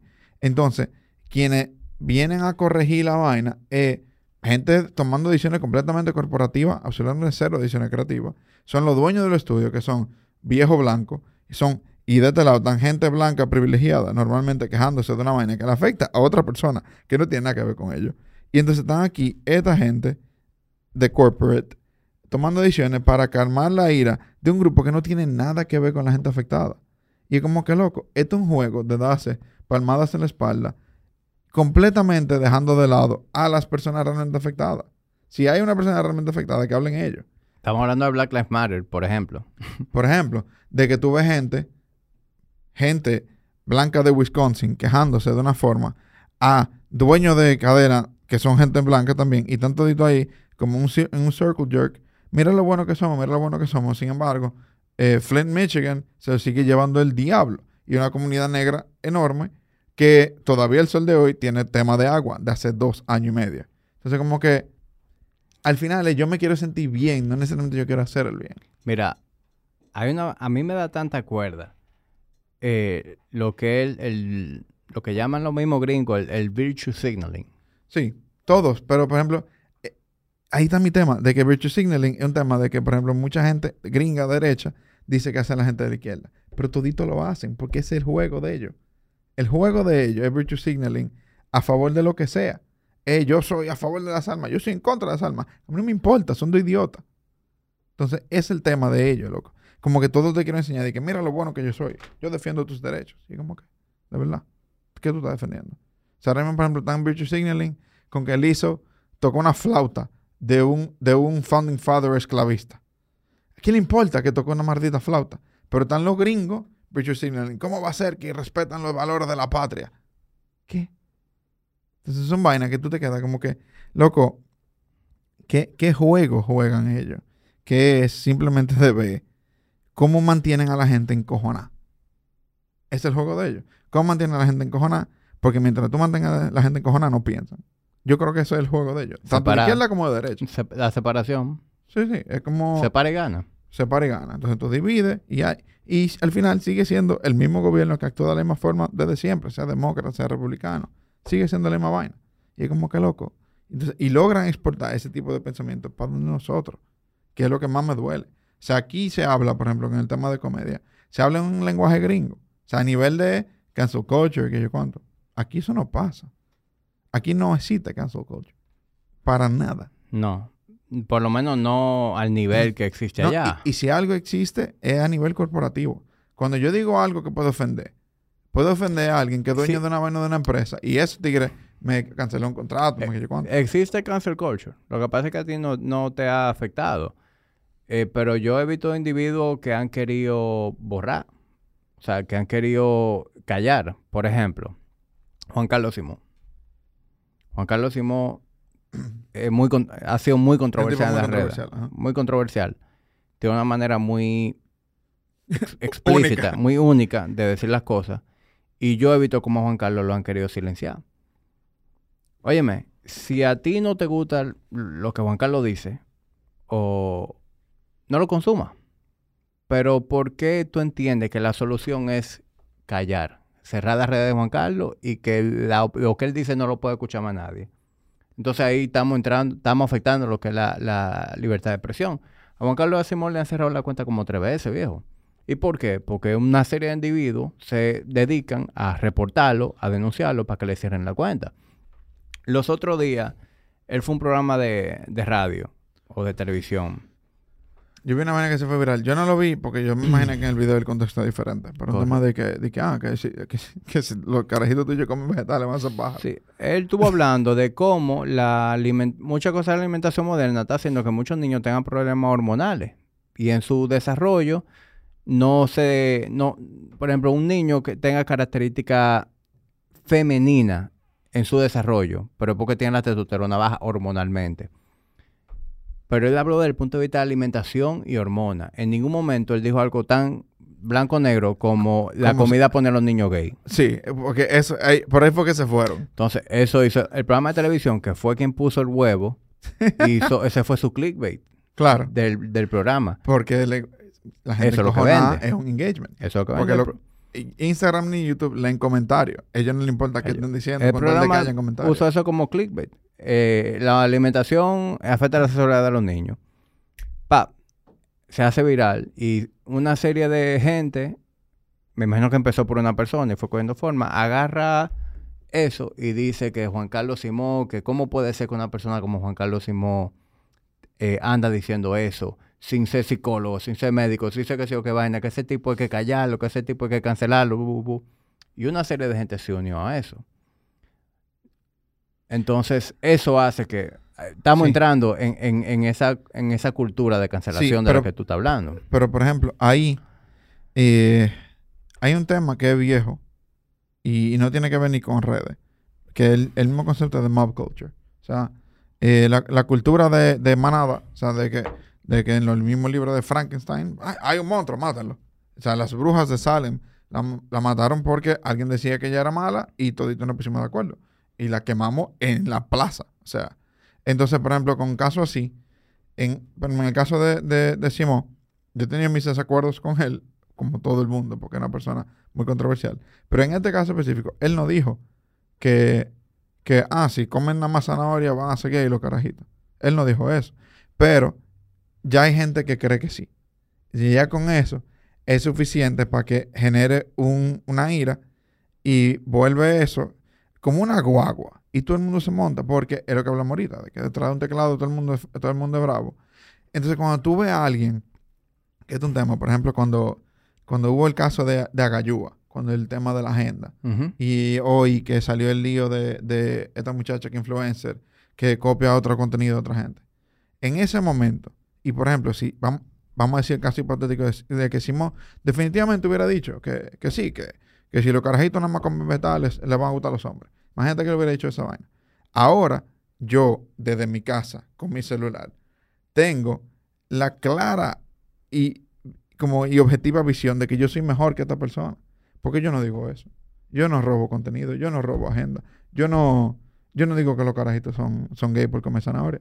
Yo no digo eso. Entonces yo tengo el poder de la indignación mía sumado a que yo en este momento soy mejor que esta persona. Y ahí se montan toditos en una idea de sentirse mejor. De- no tan ni preguntándole, o sea, nadie de, de la persona de ahí agarró y le escribió ni a Gayúa, ni a esta Jeva, ni a Simón, para preguntarle, loco, ¿de verdad qué fue lo que pasó? Para saber si fue de verdad un, un, un hecho nocivo o fue un malentendido. Nadie le preguntó. Pero es que ya yo me siento bien, porque yo soy mejor que él. Porque que yo no hago noticias de esa vaina. Mira qué estúpido este tigre que dijo esa vaina. Sí. Y se monta una guagua de gente a tirarle odio simplemente porque tienen el poder de que, loco, él está mal. Y él está obviamente mal. Y es tan difícil tú encontrar a alguien que esté 100% mal, porque todo es gris. Y entonces en este momento no es gris, blanco y negro. Él, él la cagó. Ya. Entonces ahí todo el mundo se le monta y lo quiere destruir. Y Sí. como que loco, yo nunca he entendido esa vaina. La necesidad de destrucción, esta vaina lo Michael Che, que otro comediante, un comediante excelente, Michael Che, que hablaba de esa vaina. Yo no entiendo la necesidad de destrucción de alguna gente. De destruir a otro ser humano por lo que dijo. No lo entiendo. O sea, hay vainas con las que yo estoy en desacuerdo, 100%. Y, y yo hasta me busqué un lío en Twitter una vez por eso. Pero yo estoy en desacuerdo con alguien. Es muy diferente a yo decir que esta persona no debe decirlo. Muy diferente. 100%. Hoy en día, cuando a mí me, me llegan cosas así clickbait. Que son conversaciones que tú te das cuenta que, que están sacadas de contexto, que cogieron una parte, que faltan datos. Yo, sabiendo cómo ese tipo de cosas funcionan, antes yo cometía de error. Yo, Sí, pe- tú yo, caí- pe- uno yo pecaba, yo pecaba Claro. de eso, de compartirlo y decir, mira, este fulano. nada más mira". lees el headline y el entraba por ahí. Ya hoy en día yo no hago, e- yo soy más cuidadoso. Y cuando a mí me llega algo así, si me interesa el tema, Lo busco. lo busco y escucho la conversación completa. Si no me interesa el tema, pues lo dejo pasar. Ese pleito no es mío. Pero por lo menos sí me aseguro de cada hora de yo emitir juicio y comentario, hacerlo Lo más informado sobre, posible. sobre un, exacto, educado sobre verdaderamente cuál fue el contexto o lo que se dio. Porque es que es muy fácil eh, caer en ese gancho. Lo que vende es El pique. eh, el pique, el, el, el clickbait. Y como tú bien dijiste, a YouTube, a Instagram, a los periódicos, a nadie le, le importa realmente lo que dice el artículo. Lo que le importa es los clics, Esto. Es mantener esa máquina ahí. money. Es mantener esa máquina todo. Porque mientras más que yo tú te más tú lo vas a compartir. Claro. Fíjate que cuando se riega una vaina, se riega un chisme, se riega un lío, y al otro día sale que es mentira, ya la vida de esa persona le entraron. O sea, o sea Simón, por ejemplo, no dijo que, que esta gente, que, que por comer todos los chamaquitos son gay. Él no dijo eso. Pero ¿qué fue lo que se regó? Que él lo dijo. Claro. Y la rectificación nunca, nunca se comparte al mismo nivel que el hecho original. No. Nunca. Y, y uno que se atreve, porque uno se expone. To- todo, todo lo que estamos haciendo contenido y publicando contenido, estamos expuestos a ser víctimas de eso algún día. Y más ahora que tú estás grabado y te sacan de contexto, te editan, te cogen un pedacito. Claro. Eh, yo, yo reconozco que yo pudiera ser un día la víctima eh, de algo como eso, que quieran Claro. sacarme de contexto. Y, y- y es probable que en algún momento lo hayan querido hacer eh, ya. Sí, seguro hay alguien que dice que tú eres un cabrón. Y, y por eso yo creo que todo el que hace contenido y se pone en esta posición tiene que tener la piel gruesa, tiene que tener thick skin, porque ese tipo de cosas van a venir. Y si tú vas a dejar que a ti esa vaina te deprima, si tú vas a dejar que esas cosas a ti te, te paren de hacer contenido o cambien tu discurso, bye bye, no va para parte. Si no va a contar mucho, ¿no? Y tú puedes tener como un golpe un día, pero si te queda di que siempre hay, No, no. es difícil. Si, si tú te quedas di que siempre es resentido con cualquier golpe que te llegue, tienes que superarlo rápido. Ah, Porque, porque mira, te, te van a querer entrar. Hasta por sabes- joder. Sí, tú sabes que eh, yo siempre utilizo de ejemplo a Joe Rogan y coño, ¿cómo no usarlo? El podcast número uno del mundo. El tipo tiene una audiencia, la mayor audiencia del mundo de podcast la tiene Joe Rogan. Y aparte de eso, el tipo tiene un contenido aperísimo. Me encanta el contenido que él hace. O sea, creo que él es un tipo muy genuino. eh, entrevista a personas muy interesantes, sabe tener conversaciones muy Sí, buenas, sacarle buena conversación a la gente. Y él ha sido, uff, a, a Joe Rogan le han dado muchísima funda. Sí, Y, y lo han querido cancelar una y Sí. otra vez. sí. Y, y yo lo escuché a él decir cómo él maneja eso. Y la manera en que él maneja eso es que él no, no lo consume. O sea, este episodio salió, yo no me voy a tomar tiempo de, de ver qué opinan sobre el episodio en los comentarios de Instagram, ni en los comentarios de YouTube, ni que fulanito hizo un video acabándome. Yo estoy atento en lo mío, yo ha- hago mi ejercicio, me voy de cacería, hago mi rutina de stand-up, voy a una pelea de UFC y grabo mi podcast y ya. Porque él reconoce que si él le dedica tiempo a eso, se va a destruir moralmente. No, no le, no bueno. Sí, porque es que lo- los comentarios, había un, hay un artista de webcomics que yo, por ejemplo, yo entiendo que a Joe Rogan le caigan encima, porque a veces dice cosas que son controversiales, a veces dice cosas que son sim- simplemente que está equivocado. Pero a un artista de webcomics que la gente le caiga encima con odio, esa vaina me sorprende porque él está haciendo dibujitos en su casa sobre perro y gato. Y le caían y lo querían destruir a este pana. Y, y en una él hizo un cómic sobre eso. Como que, mira, sí, el contenido no existe en el vacío, tú necesitas una audiencia, pero tú, tú tampoco puedes ser un artista en un torbellino de mierda, porque que tú no puedes estar en, constantemente ex- expuesto Porque que las vainas peores, tú siempre, tú, tus ojos se van al peor comentario. O sea, cuando DGT, eh, yo me acuerdo que había, había mucha gente comentando a favor mío, a favor mío, y había un par de gente comentando en contra. Y, Y- eso, y esos son los comentarios que más lo que te más te duelen. Y a lo que tú más le respondes. Entonces yo le comencé a responder a este tigre. Y en los mismos comentarios parecía un chat en vivo. Y esto en los comentarios de un post de Instagram. Eh, y había, y entonces había gente como diciendo, como que, ah, pero responden a nosotros. Como gente a favor. Como que gente como que, mira, me gustó.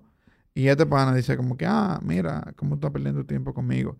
Y yo, lo que tú tienes toda la razón, yo estoy perdiendo mi tiempo contigo. Y yo no le dejé, yo le dejé de responder. Entonces, a los comentarios así, simplemente yo me doy cuenta como que siempre que no sean la mayoría, tú, tú bien. O sea, si, si la mayoría de tus comentarios están en contra, es como que, bueno, mira, mira lo que está haciendo.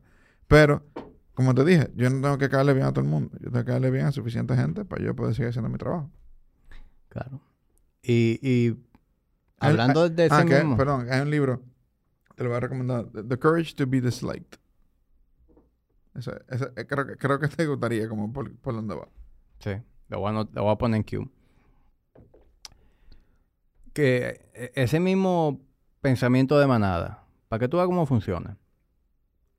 Joe Rogan, durante la pandemia, llevó a muchos científicos que tenían opiniones di- distintas a la pandemia, a cómo se estaba manejando el COVID, a la eficacia de la mascarilla, a la eficacia de la vacuna, bla, bla, bla.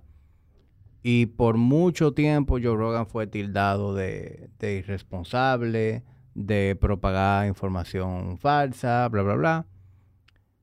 Sin embargo, hoy en día, casi todo lo que se está diciendo sobre el COVID coincide con lo que decían muchas de las personalidades que fueron allá. El COVID no se ha ido. Lo que cambió fue nuestra mentalidad ante el COVID. Ya llegamos al punto en donde las autoridades dijeron, miren, la salvación individual. Eh, tenga sus propias precauciones. Si usted quiere practicar distanciamiento, practíquelo. Si usted se quiere poner una mascarilla, póngasela. Al final llegamos ahí.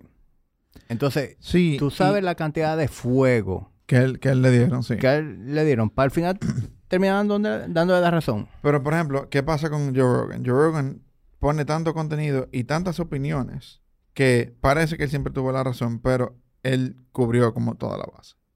¿Entiendes? Entonces, por ejemplo, él tuvo gente que está diciendo lo del comportamiento actual, pero eh, también hay temas de contexto, hay temas de que eh, mucha población está vacunada, las mascarillas sí funcionaban, pero por ejemplo no funcionaban de una forma o de otra.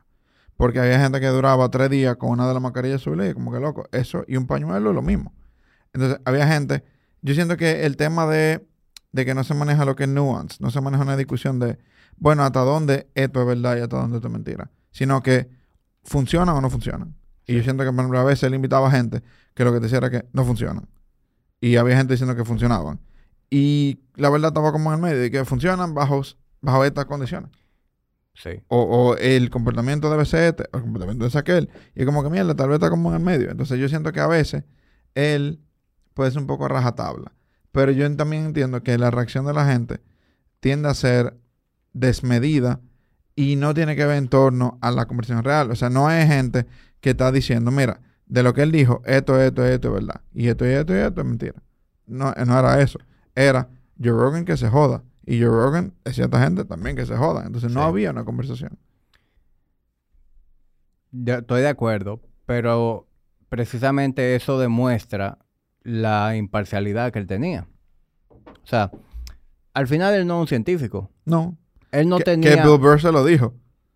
En una, en un- eh, porque él lo tuvo en una. eh, que él te dije, ¿qué tú opinas de, de esta vaina de CDC? Y él te dije, no vamos a hacer. tú- yo no tengo ninguna licenciatura médica, tú tampoco. No nos vamos a quedar aquí dos mojones hablando, fumando cigarros sobre vaina médica, porque ni tú ni yo tenemos la capacidad de hacer eso.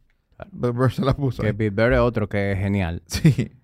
Pero Joe Rogan no es un científico. Él en sí no tenía una postura. Y él, ¿qué él hizo? Yo tengo una plataforma que le escucha a mucha gente. Dejan- vamos a escuchar las distintas campanas. Hoy va a venir un tipo que es antivacuna, mañana va a venir un tipo que es pro vacuna. Hoy va a venir un tipo que defiende la mascarilla, mañana va a venir un tipo que dice que nadie debería usarla. Y yo creo que eso es lo correcto. Tú tienes una plataforma que la consume mucha gente, expon a la gente a la información. Pero no cae en lo que en lo que cayeron mucha gente y en lo que siguen cayendo, que bueno, Que este, es el, no hable. este es el discurso oficial, pues entonces vamos a apoyar el discurso oficial. Y cualquier cosa que a mí me vaya a poner mi, mi reputación en juego, pues no, mejor no la hago. O sea, Sí, o sea, es, es un tema de, de- hay conocimiento, vamos a decir, o, o- o no conocimiento. Hay un tema real de misinformation en muchas cosas. ¿Qué pasó con el COVID? Pasó con muchas enfermedades, pasó con, con, con temas de salud. O sea, y hay cosas que, por ejemplo, se siguen haciendo. Un tema, por ejemplo, muy, muy notorio en, no notorio, pero muy conocido en el tema de ejercicio, el método RICE. ¿Sabes cuál es? Entonces, por ejemplo, en- Rise, eh, eh, qué sé yo qué, ele- Ice, Elevation. eh, que sé cuánto. Eh, no me acuerdo cómo que va, pero, por ejemplo, la parte de hielo específicamente, el tipo que hizo Rice dice, ya no hagan esa vaina, eso no ayuda. Lo dice él, pero la gente lo sigue haciendo. Y es como que él también tiene una corrección sobre un- lo que antes parecía un conocimiento. Y ahora está diciendo, güey, esto no es así". el tipo que hizo Claro. Rice. Y es como que, entonces a veces es como que hay un conocimiento que puede estar equivocado. Pero yo siento que, por ejemplo, el querer censurar un- una información ah, puede estar 100% equivocado. Pero el querer censurarla en vez de explicarla, yo siento que a veces simplemente le da más fuerza a lo que es un punto de vista que tal vez está haciendo daño. Entonces, muchas veces yo veo que tiene gente que está ahí, que está haciendo opiniones muy basadas en la ciencia. Y a veces tiene gente que lo que está hablando mierda. Entonces yo siento que cuando quieren, como cállenlo, se usa mucho eso a favor de, de ese punto de vista para decir como que, ah, por algo me quieren censurar, tengo la verdad. Y entonces ese, con, ese tema ahora se va a discutir en espacio menos visto. Y ahora tú tienes menos posibilidad de, de tal vez impartir una información diferente. Y tú tienes ahora un echo chamber de gente pensando cosas como muy, entre toditos estamos de acuerdo y no hay opiniones contrarias. Independientemente de cuál sea el punto de vista, pasa por los dos lados. Sí. Hay gente que dice, no, ese conocimiento no lo podemos permitir aquí. Y este es el echo chamber. Y entonces están, están en como cámaras aisladas donde no entra un punto de vista dis- discordante y no se preguntan las cosas. Claro. O sea, como que... Y, y ya que tú hablas de- del mundo del fitness, en el fitness se está dando lo mismo. Ahora tú tienes un camp carnívoro, Claro. en donde tú tienes a un Sean Baker, en donde tú tienes a un Paul Saladino y una serie de, de científicos, porque son científicos, son personas estudiadas, que según ellos la dieta ideal es una dieta basada únicamente en proteína animal. Y los vegetales, la planta, no deberíamos comer planta porque eso tiene eh, sustancias que son antinutrientes, que nosotros no digerimos bien, no toleramos bien y, y que la muchas de las cosas son negativas que tenemos es por, por los vegetales. Nos vamos al otro bando, que son los veganos, Sí, que lo son plant-based. literalmente, no, plant-based y tú no deberías consumir nada animal. Y yo creo que no es que es un genio para entender que la verdad está en el medio.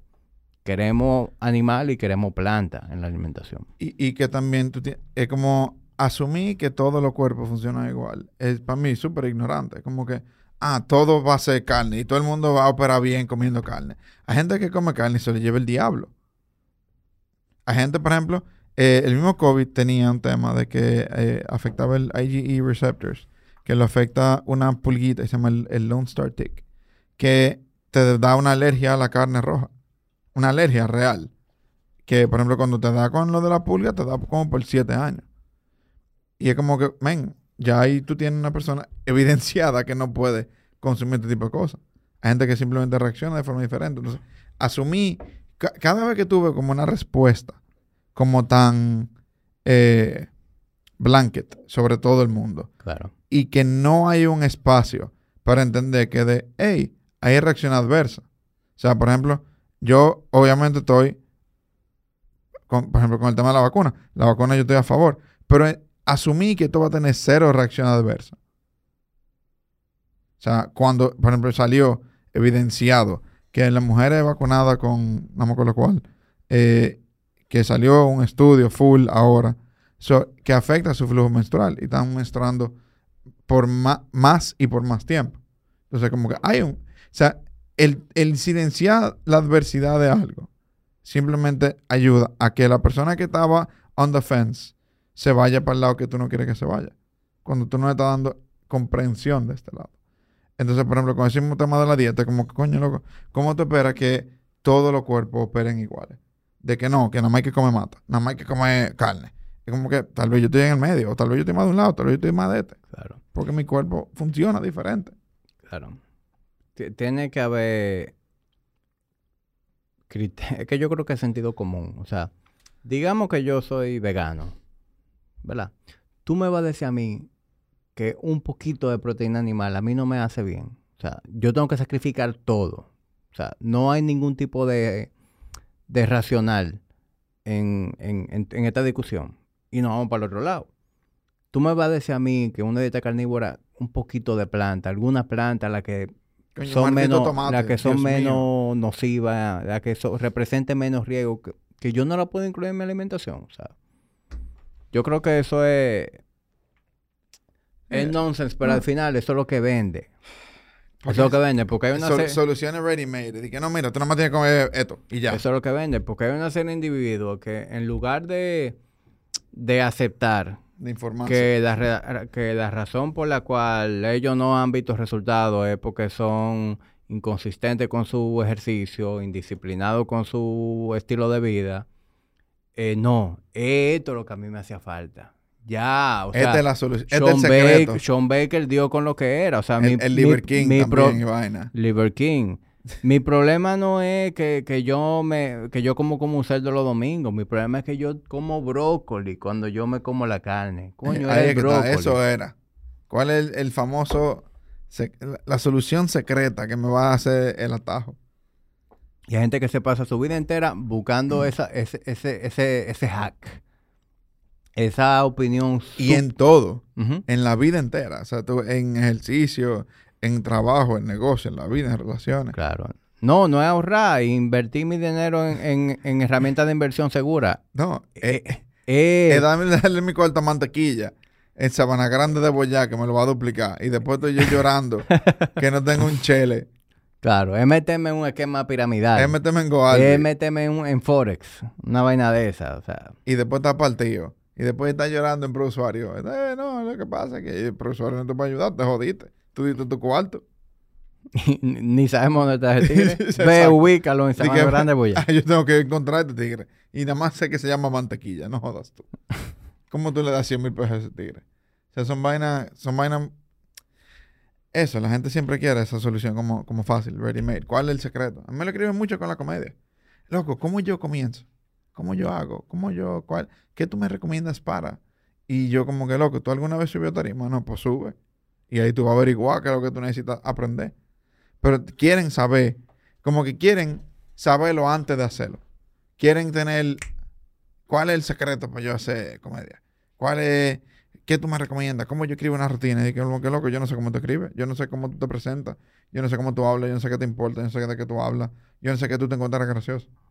Entonces, hasta que tú no subas tarima y tú no sepas eso para ti, yo tengo cero forma de ayudarte. Tú sabes, y lo grande del caso es que mucha de la gente que hace eso pecan de asshole.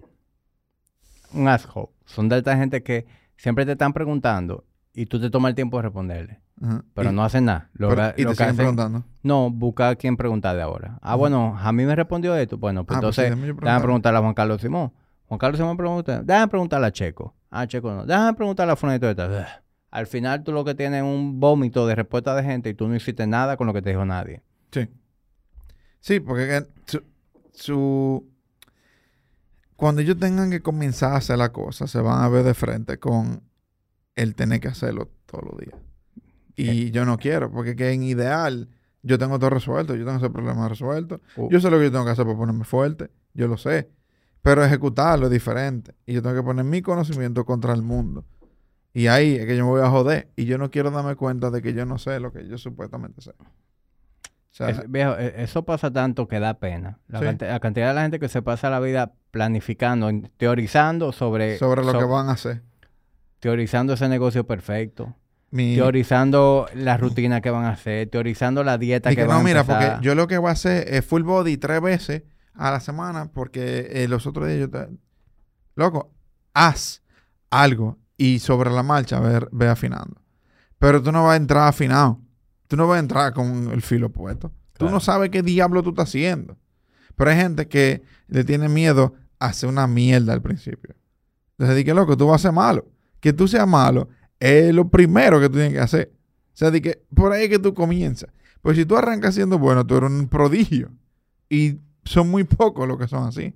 Entonces, tú no lo eres. Porque si tú lo fueras, ya tú te hubieras dado cuenta. Pero tú estás ahí. Yo tengo un tío que le llama eso de que eh, parálisis de análisis. Sí. Que él siempre decía esa vaina. Como que hay gente que se queda pensando en lo que va a hacer. Pensando, no, que tú vas a yo lo voy a hacer de esta forma. Y, ah, que tú lo haces de esta forma. ¿Cómo que tú entrenas? Ah, no, tú vas a ver, yo lo voy a hacer de otra forma que va a ser mejor que la tuya. Pero el tigre no está haciendo nada. O sea, ni siquiera tiene evidencia a favor de su argumento de que su forma es mejor que la tuya. Porque no levanta una maldita pesa. Entonces, como que loco, comienza. Y, y yo sé que es difícil, suena sencillo comenzar. Pero eso, tanta gente que me escribe, ¿cómo yo comienzo ese stand-up? Los miércoles, open mic, ve, apúntate. No, pero ¿de qué yo voy a hablar? Ah, si yo supiera, yo, o sea, yo fuera mago, pues yo no sé qué diablo te importa. Claro. Entonces, esa vaina, esa vaina me molesta. Molesta pila. Te, te debe pasar más que el diablo con tu cliente. a decir que no, mira, yo lo que voy a hacer en verdad es... Con mis clientes no. Bueno, ya son tus clientes, ya ellos comenzaron. Sí. Pero con la gente que son la- casi tu la- cliente. La, la gente que me escribe en, en social media, eh, sí, me topo viejo con muchos personajes. Y, no, y, y ya tú le tienes el pulso cogido, pues ya tú sabes reconocer. De que, ah, ya yo sé que yo le respondo. Y vamos a meter 14 preguntas. Y después vamos a pedir contacto de Simón. Sí, y ya yo dependiendo del individuo, ya yo sé, como que nada más de ver cómo redactaron lo que están preguntando, ya yo sé- cuando como Ya que por dónde va. se identifica el perfil y ya yo sé qué responderle o si no responderle en lo absoluto. Sí, porque tam- también yo aprendí que no hay que responder a todo el No hay mundo. que responder a todo el mundo. Hay, hay gente que yo dejo full en visto. O sea, full. Lo que pasa es que uno a veces siente como ese compromiso. Yo, yo, yo, claro, por yo- caer bien, porque yo- tú quieres... y yo peco de ser muy buena gente. Sí, yo también. Y yo sé que viniendo de mí, eso significa mierda, porque todo el mundo puede decir yo soy buena gente. No, No, pero yo entiendo lo que tú dices. como que yo soy una gente que a mí, Que se preocupa por caer. a mí me molesta de que abrir un mensaje a una gente y no responderle. A mí genuinamente eso me cuesta trabajo. Si una gente me, me dice algo, eh, me, me cuesta como que no responder de algo a- como al mismo nivel. de lo que- Sí, coño, sí, me sí. escribiste un párrafo así, como que yo siento el compromiso de responderte con el mismo nivel de Claro. detalle. pa- Que soltarle digo un ok, está fuerte. Un double tap. Eh, pero, viejo, llega un punto que tú dices, tú sabes que yo no tengo el deber de responder a nadie aquí. O sea, eh, lo, lo siento, porque yo sé que mucha gente, a lo mejor por tomar esa actitud, pudiera dejar de responder a alguien que lo necesita. ¿Verdad? Pero tú tienes un recurso limitado de Pero atención. tengo un recurso limitado de tiempo. O sea, si verdaderamente yo quiero dedicarle tiempo a hacer contenido, al podcast, a mi negocio, yo no puedo al mismo tiempo estar full time en, en, en el DM No. respondiendo comentarios. No puedo hacer las dos cosas. No, tú no puedes estar perpetua, como perpetuamente en línea. Porque ¿con qué tiempo tú haces las otras cosas? Claro. Y la, res- y la mayoría de las veces, la respuesta a la pregunta está en mi contenido. Sí. Viejo, ¿a, a, a ti no te pasa? Esto pasa en todo el episodio. Subo un corto a Instagram. Episodio tal. Da- da- Invitado tal. Tertulia dura. Disponible en Apple Podcasts, Spotify, YouTube, bla, bla. ¿Dónde lo oigo? Nunca falta. ¿Dónde escucho el episodio? Óyeme, nunca falta. Y Jami, que es super nice. Eh, Tertulia dura está disponible en Apple Podcasts, ¿verdad? O sea, yo le respondo lo que ya te he escrito. Cuando yo veré responderle, Lee, Le- animal. lee anima.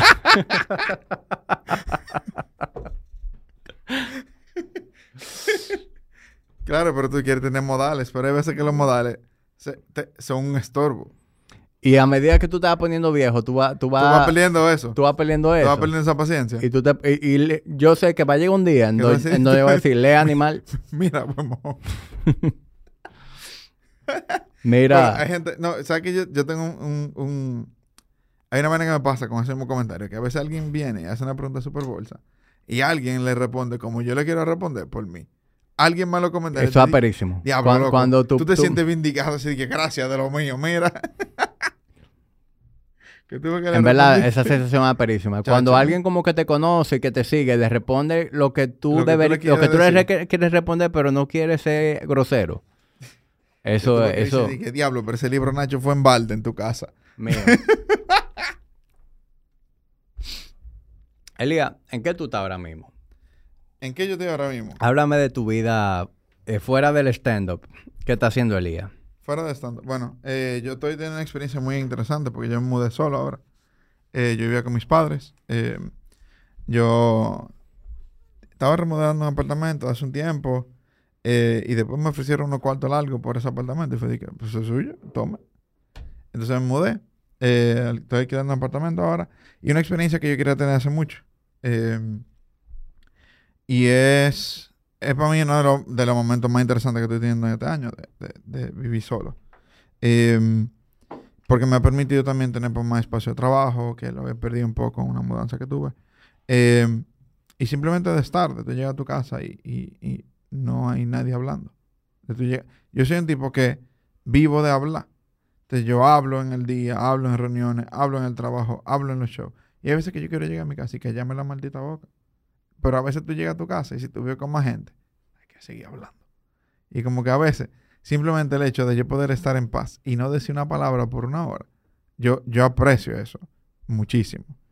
Entonces, siento como que en este espacio estoy teniendo frustraciones, obviamente, porque yo amo cocinar, pero yo odio fregar desde el fondo de mi corazón. Si Sísifo lo volviera un mito moderno, el fregar en vez de llevar una piedra. Porque que de verdad, cada vez que hay que fregar para cocinar, para fregar otra vez, para cocinar ahorita, ese es, la- ese es el momento más deprimente de mi día. O sea, yo me imagino que eso tú lo puedes entender. Em, En verdad, el fregado no lo entiendo porque te voy a confesar que a mí me gusta fregar. Para mí esa vaina es terapéutica. O sea, yo, viejo, en- en- obviamente yo no friego en mi día a día porque... es eso, Eh, eh, el, el día a día del fregar. Porque fregar en sí. Pero me remonto a la pandemia, que no teníamos gente en Ah, la sí. casa. En la pandemia líder yo fregué, que a mí se me cataron los dedos Ah, sí, no. Yo fregué, yo fregué Y a mí, viejo, genuinamente me gustaba fregar. Y Sí, pero- era como un momento para mí de, de, de pensar, como que me iba en una, viejo, pensando en lo que estaba ahí fregando. Ponía una vaina, te ponía a fregar. Sí, eso yo, yo, yo lo entiendo. Para mí el tema es la necesidad de fregar, de, de mierda. Para yo poder cocinar ahora tengo que fregar para ensuciar Y, y en el contexto, porque bueno, la pandemia, bueno, Claro. o, o friego o, O- me siento en el balcón a matar mosquitos porque no hay nada que hacer. Pero ya- llegas... Sí. ya viéndolo mi día a día, como que no es rentable dejar de hacer nada de lo que yo hago Por fregar. por fregar. Claro. Mejor le pago a alguien para que me friegue. Sí. Entonces, sí, sí, es que viene. Eh, entonces, estoy teniendo eso. Eh, mucho de mi vida gira en torno a la comedia, pero hay algo que yo quiero. Hay un proyecto que yo pospuse para el año que viene, pero uno de los proyectos más interesantes que yo tengo en mano, que aunque es sobre comedia, no es de stand-up. O sea, no es yo, yo no un performance mío, porque sí yo tengo shows este año que son shows muy importantes, pero yo tengo, yo, hay un personaje en, en- que yo he hablado antes eh, de la historia del humor dominicano que se llama Paco Escribano. Eh, ese era su nombre de su apodo. sí. Em, pero que era un tipo que en los tiempos de Trujillo, que se vestía de drag, hacía humor, era un tipo abiertamente homosexual en los tiempos de Trujillo. Sí. Y fue el primer humorista real de este país. sí. O sea, un tipo que hacía chistes sobre el régimen en los tiempos de Trujillo, porque cualquiera habla mal de Trujillo ahora. Y, y que incluso la mamá de Trujillo era fanática de Paco Escribano. Ahí está. Que era fan al punto de que supuestamente, y esto es muy leyenda urbana, pero él cae preso. Y la mamá, doña Julia, era tan fan del programa de Paco que cuando pone radio y Paco no está, ella pregunta que qué diablo pasó con el programa. Y él sale de la cárcel por Sí.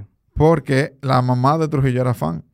Que aunque es leyenda urbana, yo no lo dudo para Yo no lo nada. dudo para nada. Suena eh, completamente eso, eso era algo totalmente normal en, en esos tiempos.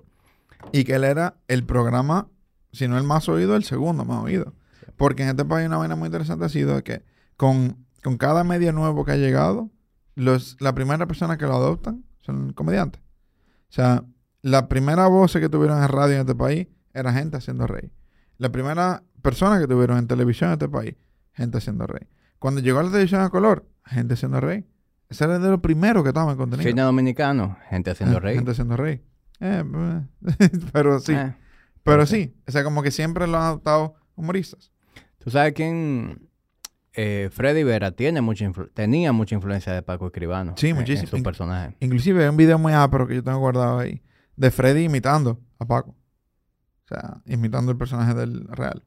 Eh, y Entonces, ¿qué, qué tú tienes en mente hacer con ese personaje? yo ahora mismo estoy haciendo research. O sea, estoy... Tengo una amiga que me está ayudando, Nayibe, saludos. eh, que me está ayudando con el tema de recopilar información. Porque este país sufre, sufre terriblemente de no documentar su historia. O sea, este país hay, cosas que se han perdido en este país enormemente valiosas simplemente porque algún carajo no le dio, no le dio importancia que tuvo que dar. O el departamento que sí le importa no tiene el presupuesto de hacerlo y se fue en hacer otro maldito evento de celebratorio para el Ministerio de Deporte. O sea, aquí la preocupación de presupuesto siempre ha estado, eh, vamos a decir, que, mal hecha. Entonces, documentar en este país es difícil. Eh, eh, es muy difícil encontrar información de la historia de este país real. O sea, cosas genuinas. Y el Archivo de la Nación, que, que de ahí que hemos encontrado un par de cosas, está lleno de cosas interesantes. Y lo peor es que hay cosas que ni siquiera están digitadas, digitalizadas, perdón. Em, y que se han ido perdiendo porque hay máquinas que faltan, hay cosas que han tenido que comprar ellos. Atento, di que atento a ellos, con, con su cuarto tienen que comprar la vaina que necesitan para poder hacer el trabajo porque no le dan los cuartos. Lamentablemente. O sea, se pierde mucha historia en este país. Y después, simplemente por eso que tuve que se, mal recuerda tanto de la historia. Entonces, Agua te lo diría así mismo. O sea, hay tanto de este país que se ha perdido y simplemente queda de boca, que es triste. Entonces, por ejemplo, son cosas que yo quiero hacer, hacer entrevistas a las pocas personas que pudieran darme entrevistas eh, que estén vivos, que tengo que acelerarme porque hay par que están del tiro. Eh, pero es un proyecto que yo quiero full llevar a cabo el año que viene. Que como te digo, sigue siendo humor, pero no es, no es puramente estándar. No es por ahí voy. Está, está muy interesante eso. Ese es Y eso va a ayudar a que precisamente se logre perpetuar en el tiempo lo que tú logres recabar del personaje. Sí, O sea, que súper interesante. eh, Eso viene eh, siendo una un proyecto de mucho impacto para nuestra cultura. Sí, o por lo menos que me hace sentir bien de que, de que rescaté este personaje de la historia. Y, y entiendo, quiero pensar que vas a tener buen apoyo, porque cualquier marca sí, yo creo, yo creo que que sí. tenga un, que creas un aporte social le va a interesar apoyarte con el proyecto. Sí, yo, yo creo que sí. Y más, más me tengo que acercar con más, más gente de medios. eh, porque realmente es una historia muy interesante para contar. No solamente como humorista, sino como eh, figura de radio. O sea, era un tipo que aquí hacía tours, básicamente. Que cogía por un pueblo y ponía una tarima y hacía el programa en vivo. Y habían pila de gente viéndolo. O sea, era un tipo que fue un fenómeno. Y simplemente se ha olvidado. Entonces quisiera como recatar un poco la historia de ese personaje. Mortal.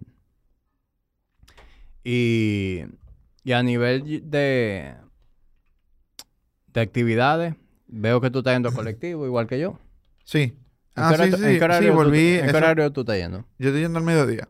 Eh, Ah, yo... Tú con la clase con Rafa. Sí. Rafa me cae muy bien porque yo vengo de vieja escuela de Jiu-Jitsu. Eh, es un tema. Yo, yo sigo... Esta semana no he podido entrenar, pero...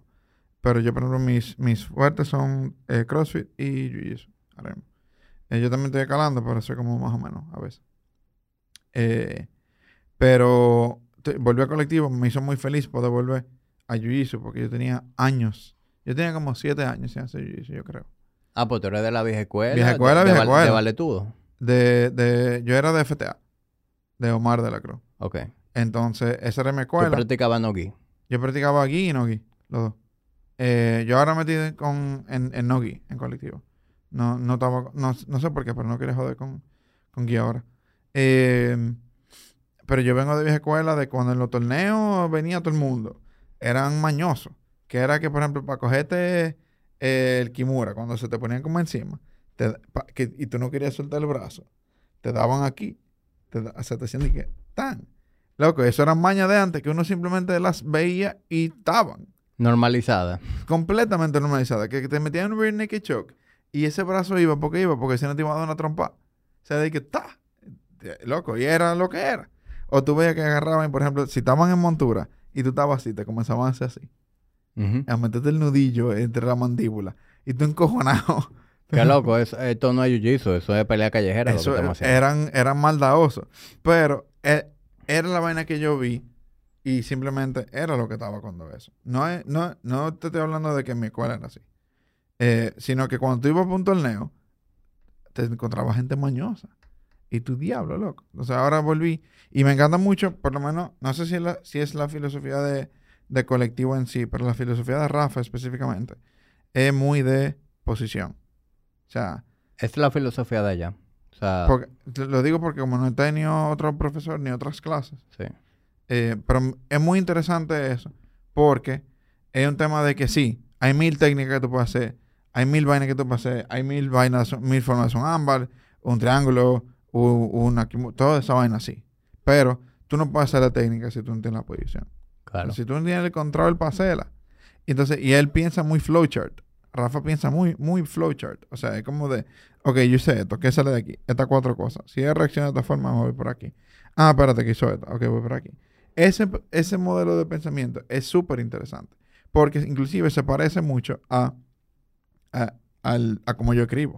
O sea, como yo escribo cuando estoy, o cuando estoy jodiendo con temas más improvisados, eh, yo tiro una vaina.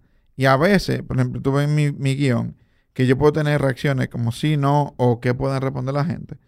Y entonces yo escribo en torno a las posibles respuestas de la gente. Es lo mismo. O sea, es lo mismo. De, de si yo tengo esta posición y me reacciona de una forma, porque ¿cómo yo reacciono? Me voy por aquí. Porque es lo que me están dando. Y así es la Mira, no, improvisación. no sabía que tú escribías tu material de esa forma. Bueno, ya yo no lo hago tan guion, porque ya con la práctica pues, necesito escribir menos para saber lo que quiero decir. Pero, por ejemplo, si yo sé que yo tengo una pregunta que puede dar opciones diferentes, pues yo estoy atento a, o que ese pedazo me toca improvisar y ver por dónde voy, eh, o ver con qué me toca. O sea, por ejemplo, hay un clip que yo quiero sacar, que a ver si lo saco hoy, eh, sobre en mi último show de Todo Bien, que es uno de mis shows favoritos, eh, yo, yo ese, en, en ese show, yo tengo un- una pregunta a la gente de sus alergias. Yo soy alérgico a la lactosa. Y la gente siempre me responde cosas diferentes. El camarones, yo soy alérgico a los camarones, que yo cuánto. Siempre dicen vainas diferentes. Pero en un show, una persona que confesó que su pareja, o sea, eh, eh, el pana confesó que su mujer es alérgica al esperma. Él lo gritó, al mundo. Gritó esta vaina. Y, y esos cinco minutos después de esa vaina cambiaron completamente de mi show Claro. porque tengo información nueva. Hay, Claro. hay una reacción nueva que está pasando. Entonces, eso lo veo mucho en, en la filosofía de allá de colectivo y de Rafa, de, de que no es que tú vas derecho, es que tú quieres ir para allá, tú tienes una meta, obviamente, de ganarle a este tigre, pero ¿cómo tú llegas allá? O sea, Claro. ¿qué tú tienes que ir haciendo? Y esa vaina... A mí, a mí me ha gustado mucho colectivo. Yo, yo vengo ¿Cuánto de... tú tienes ahí? Mira, yo tengo practicando Jiu-Jitsu on and off como cuatro años. Nice. Pero para ser justo, dedicado, consistente, desde diciembre del año pasado para acá. Ok, bien. Porque yo empecé a practicar en el 18, pero ese año, desde el 18 hasta que llegó la pandemia, ¿verdad? Bueno, 18 y 19 fue un a- fueron años en donde yo iba al mediodía, pero en, en Machete no había una clase per se. Era más como, era más como un open mat y fulano, bueno, Rafa, era uno que siempre ah, proponía drills y cosas, pero el grupo que iba a Machete al mediodía era un grupo en- de muchos cinturones altos. Entonces muchas veces yo llegaba A y, Susan ell- Ba- y ellos, no, no, ellos me trataban muy bien, pero ellos, los drills que practicaban eran muy avanzados. Ah, O sea, ya. Es como que viejo, yo de, a lo mejor por mi nivel en el momento, lo que yo debía estar practicando era una O sea, sabes, montura, montura, un vaina. armbar, eh, un, un ajorque simple, y estos tipos estaban haciendo un berimbolo. Ent- Entonces, yo hacía un berimbolo mal hecho, me iba para mi casa, Te vas y- y- decepcionado. no sabía hacer berimbolo, ni tampoco sabía hacer un ámbar. Entonces, eso me hizo como crear mu- mucha laguna en, Sí, sí, en sí. mi jiu-jitsu. Y, y lo que yo aprendí en ese tiempo era más como luchar en el open mat. Lo que se me pegaba luchando que, que algo como de pensum. Y también era muy inconsistente porque era un momento en el que el negocio me estaba exigiendo muchísimo tiempo y yo iba una vez a la semana, a veces no iba una semana completa, entonces fue como muy interrumpido. Llega la pandemia, dejé de practicar por la Por pandemia razones obvias. Ajá. y desde que quitaron la mascarilla, es decir, ese, ese era como mi, mi, Tu Q. mi cue. Yo le, se lo dije a Javier, que ya Javier había montado colectivo. Le dije, Javier, desde que practiquen sin mascarilla, avísame que voy para allá. Me avisó, a la semana yo estaba ahí y ya sí yo he logrado ser consistente. Yo estoy practicando dos, tres, a veces hasta cuatro veces a la semana. Yo, no me estoy yendo dos porque no me puedo ir al mediodía. Porque yo tengo el programa de 5 a 7 y la clase es como a las 6 y media. Entonces yo no llego desde multicentro, saliendo a las 7 y 15, no llego a colectivo. Sí, se complica. Sí. Pero, Pero, sí, crea los Supermat de los viernes. sí, y, porque lo, eso me hace falta. y los viernes hay un open mat en la noche también. Que no, no sé si tú Se me complica porque, por ejemplo, yo tengo shows eh, los próximos tres viernes, yo no puedo, por ejemplo. Pero lo que te, te iba a decir que realmente de esta, esta corrida de diciembre para acá es cuando verdaderamente mi jiu-jitsu ha, ha Ha avanzado, desarrollado. se ha desarrollado. Y también, viejo, el, el ambiente en colectivo Es heavy. es demasiado ápero. O sea, es bien, es bien. Hay, eh, eh, hay mucho sportsmanship. Es decir, ahí está todo el mundo en buena onda, en aprender. Nadie está de que en querer, eh, Quiere hacerte daño, querer hacerle daño a- a- al compañero o, o está haciendo fuerza bruta para someterte de una manera. O sea, ahí está todo el mundo en buena onda y, y cuando llega un sujeto con ese perfil como de querer estar braviando, Javier es el primero que Lo lo... swapea. no, y, y, y- lo hace. O sea, públicamente lo, lo pone en el spot. Le dice, viejo, no venga para acá a hacer fuerza bruta, que no estamos en esa, que lo que estamos aprendiendo es un arte marcial. Sí, Ah, sí. No estás forzando a posicionar fuerza bruta, porque al final tú no estás mejorando tu jiu-jitsu de esa manera. De- sí, de nada. Y, y overall, viejo, o sea, ahí eh, Javier, yo, yo cojo la clase casi siempre con Javier y, Yo, yo no, no y los Héctor. conozco a ellos. so- loco, son maestros dando la clase y, y ellos han procurado tener un ambiente ahí muy sano, muy sano. O sea Yo, que, yo quiero ver si logro, porque yo sé que hay open los viernes y los sábados hay algo también. no, los sábados no. no. Bueno, yo, yo quiero ver si logro ir un par de veces un open de los viernes. Pero como yo trabajo como los cueros de noche, entonces se me complica. No, pero hay open mic al mediodía, los viernes también. sí, O sea eso que- sí. Eso sí, yo quiero ver si, si lo logro. Lo que entonces a veces sacrifico entonces el crossfit, porque yo voy al crossfit al mediodía. ¿Dónde tú estás En- haciendo En crossfit? ahora? Black Cube, lo que era FTA. Sí, allá mismo. Ese que sí, yo Y, siempre y como- tú siempre has hecho crossfit allá desde que tú arrancaste. Sí, yo duré un tiempo que me quité. Yo duré un par de años que no, no hice como ejercicio. Eh, y, y así, como que iba para un sitio, iba para otro. Pero después volví y, me quedé. Y a veces no puedo ir una semana. Pero, por ejemplo, yo, una filosofía que yo cambié con, con, la, con el ejercicio, que era de, como que hay gente que tiene que comenzar los lunes. ¿Sabes? Como esa filosofía de, "Ah, yo el lunes empiezo. Y es como que no, yo soy una persona que hace ejercicio. O sea, como que el lunes no existe en cuanto a, en cuanto a eso, sino como que si yo esta semana no fui a hacer ejercicio porque no pude, no, que no es por vacancia, es de que no pude porque el trabajo no me dejó. Está bien, yo sigo siendo una persona que hace ejercicio. Y mañana, viernes, yo voy y entreno. No Claro. esperar el lunes. Claro, es que viejo, la, la gente como que se, se, se pone limitantes que no existen. Porque los días, ¿qué son los días y el tiempo? Son una construcción social para que esta sociedad funcione, ¿verdad? Para acomodarnos. Para acomodarnos. ¿Quién dijo que porque tú no hiciste ejercicio lunes, martes y miércoles, tú no deberías Se hacer perdió ejercicio la hasta el próximo lunes? O sea, ¿qué estupidez esa, Se viejo? perdió la semana. Arranca un jueves, arranca un viernes, arranca un... un igualmente, sábado, igualmente la dieta. La gente, no, el lunes voy a arrancar. ¿Por qué tú tienes que arrancar el lunes? Tú puedes arrancar el mismo viernes en la noche. O sea, ¿quién te está deteniendo? Sí, eh, sí, sí, como que la gente simplemente como que lo entrega todo así, de que por nada. Y, y no hay necesidad de esa vaina. Tú simplemente haces... Y, y por ejemplo, la gente que hace ejercicio como... Como que están esperando... No sé si te pasa, que hay gente que te dice de que... eh, ¿Hasta cuándo yo tengo que hacer ejercicio? Ajá. ¿Cómo que hasta cuándo? Tú haces ejercicio, o sea, ya. O sea, de que esto es lo que está pasando ahora en tu vida. Esto Tú haces, ya, tú haces ejercicio. sí. Esto es parte de tu vida y punto. Y di que no, pero ¿hasta cuándo? No, no, no es un medicamento. O sea, no es de que tómate dos ejercicios y llámame en la mañana. O sea, es como que esto es simplemente parte de quién tú eres ahora. Claro. Tú eres ¿Hasta, hasta cuándo tú te cepillas los dientes? Exacto. O sea, es la misma lógica. ¿Hasta cuándo tú comes? O sea, entonces, simplemente ahora tú eres una persona que hace ejercicio. Claro. Y eso ahora es parte de tu vida. Tú integraste eso a tu vida. Y ya. Elías, yo, yo sé que tú eres un tipo de leer mucho. De hecho, tuviste un proyecto ahí, Yo- vi, sí. eh, Tuve una Book- empresa. Bookworm. Bookworms. Sí, tuve una empresa que era como un Netflix de libro físico. Entonces, aprovecho tu, tu cultura de libro para que antes de que se remueva tú me recomiendas un par de, de cosas que valga pena leer pa- para mí, sabiendo, bueno, y para el que esté escuchando, pero como el que tiene el privilegio de hacerte la pregunta soy yo. En, ba- en base a lo que tú conoces de mí, mis intereses, ¿qué tú crees que me puede interesar leer?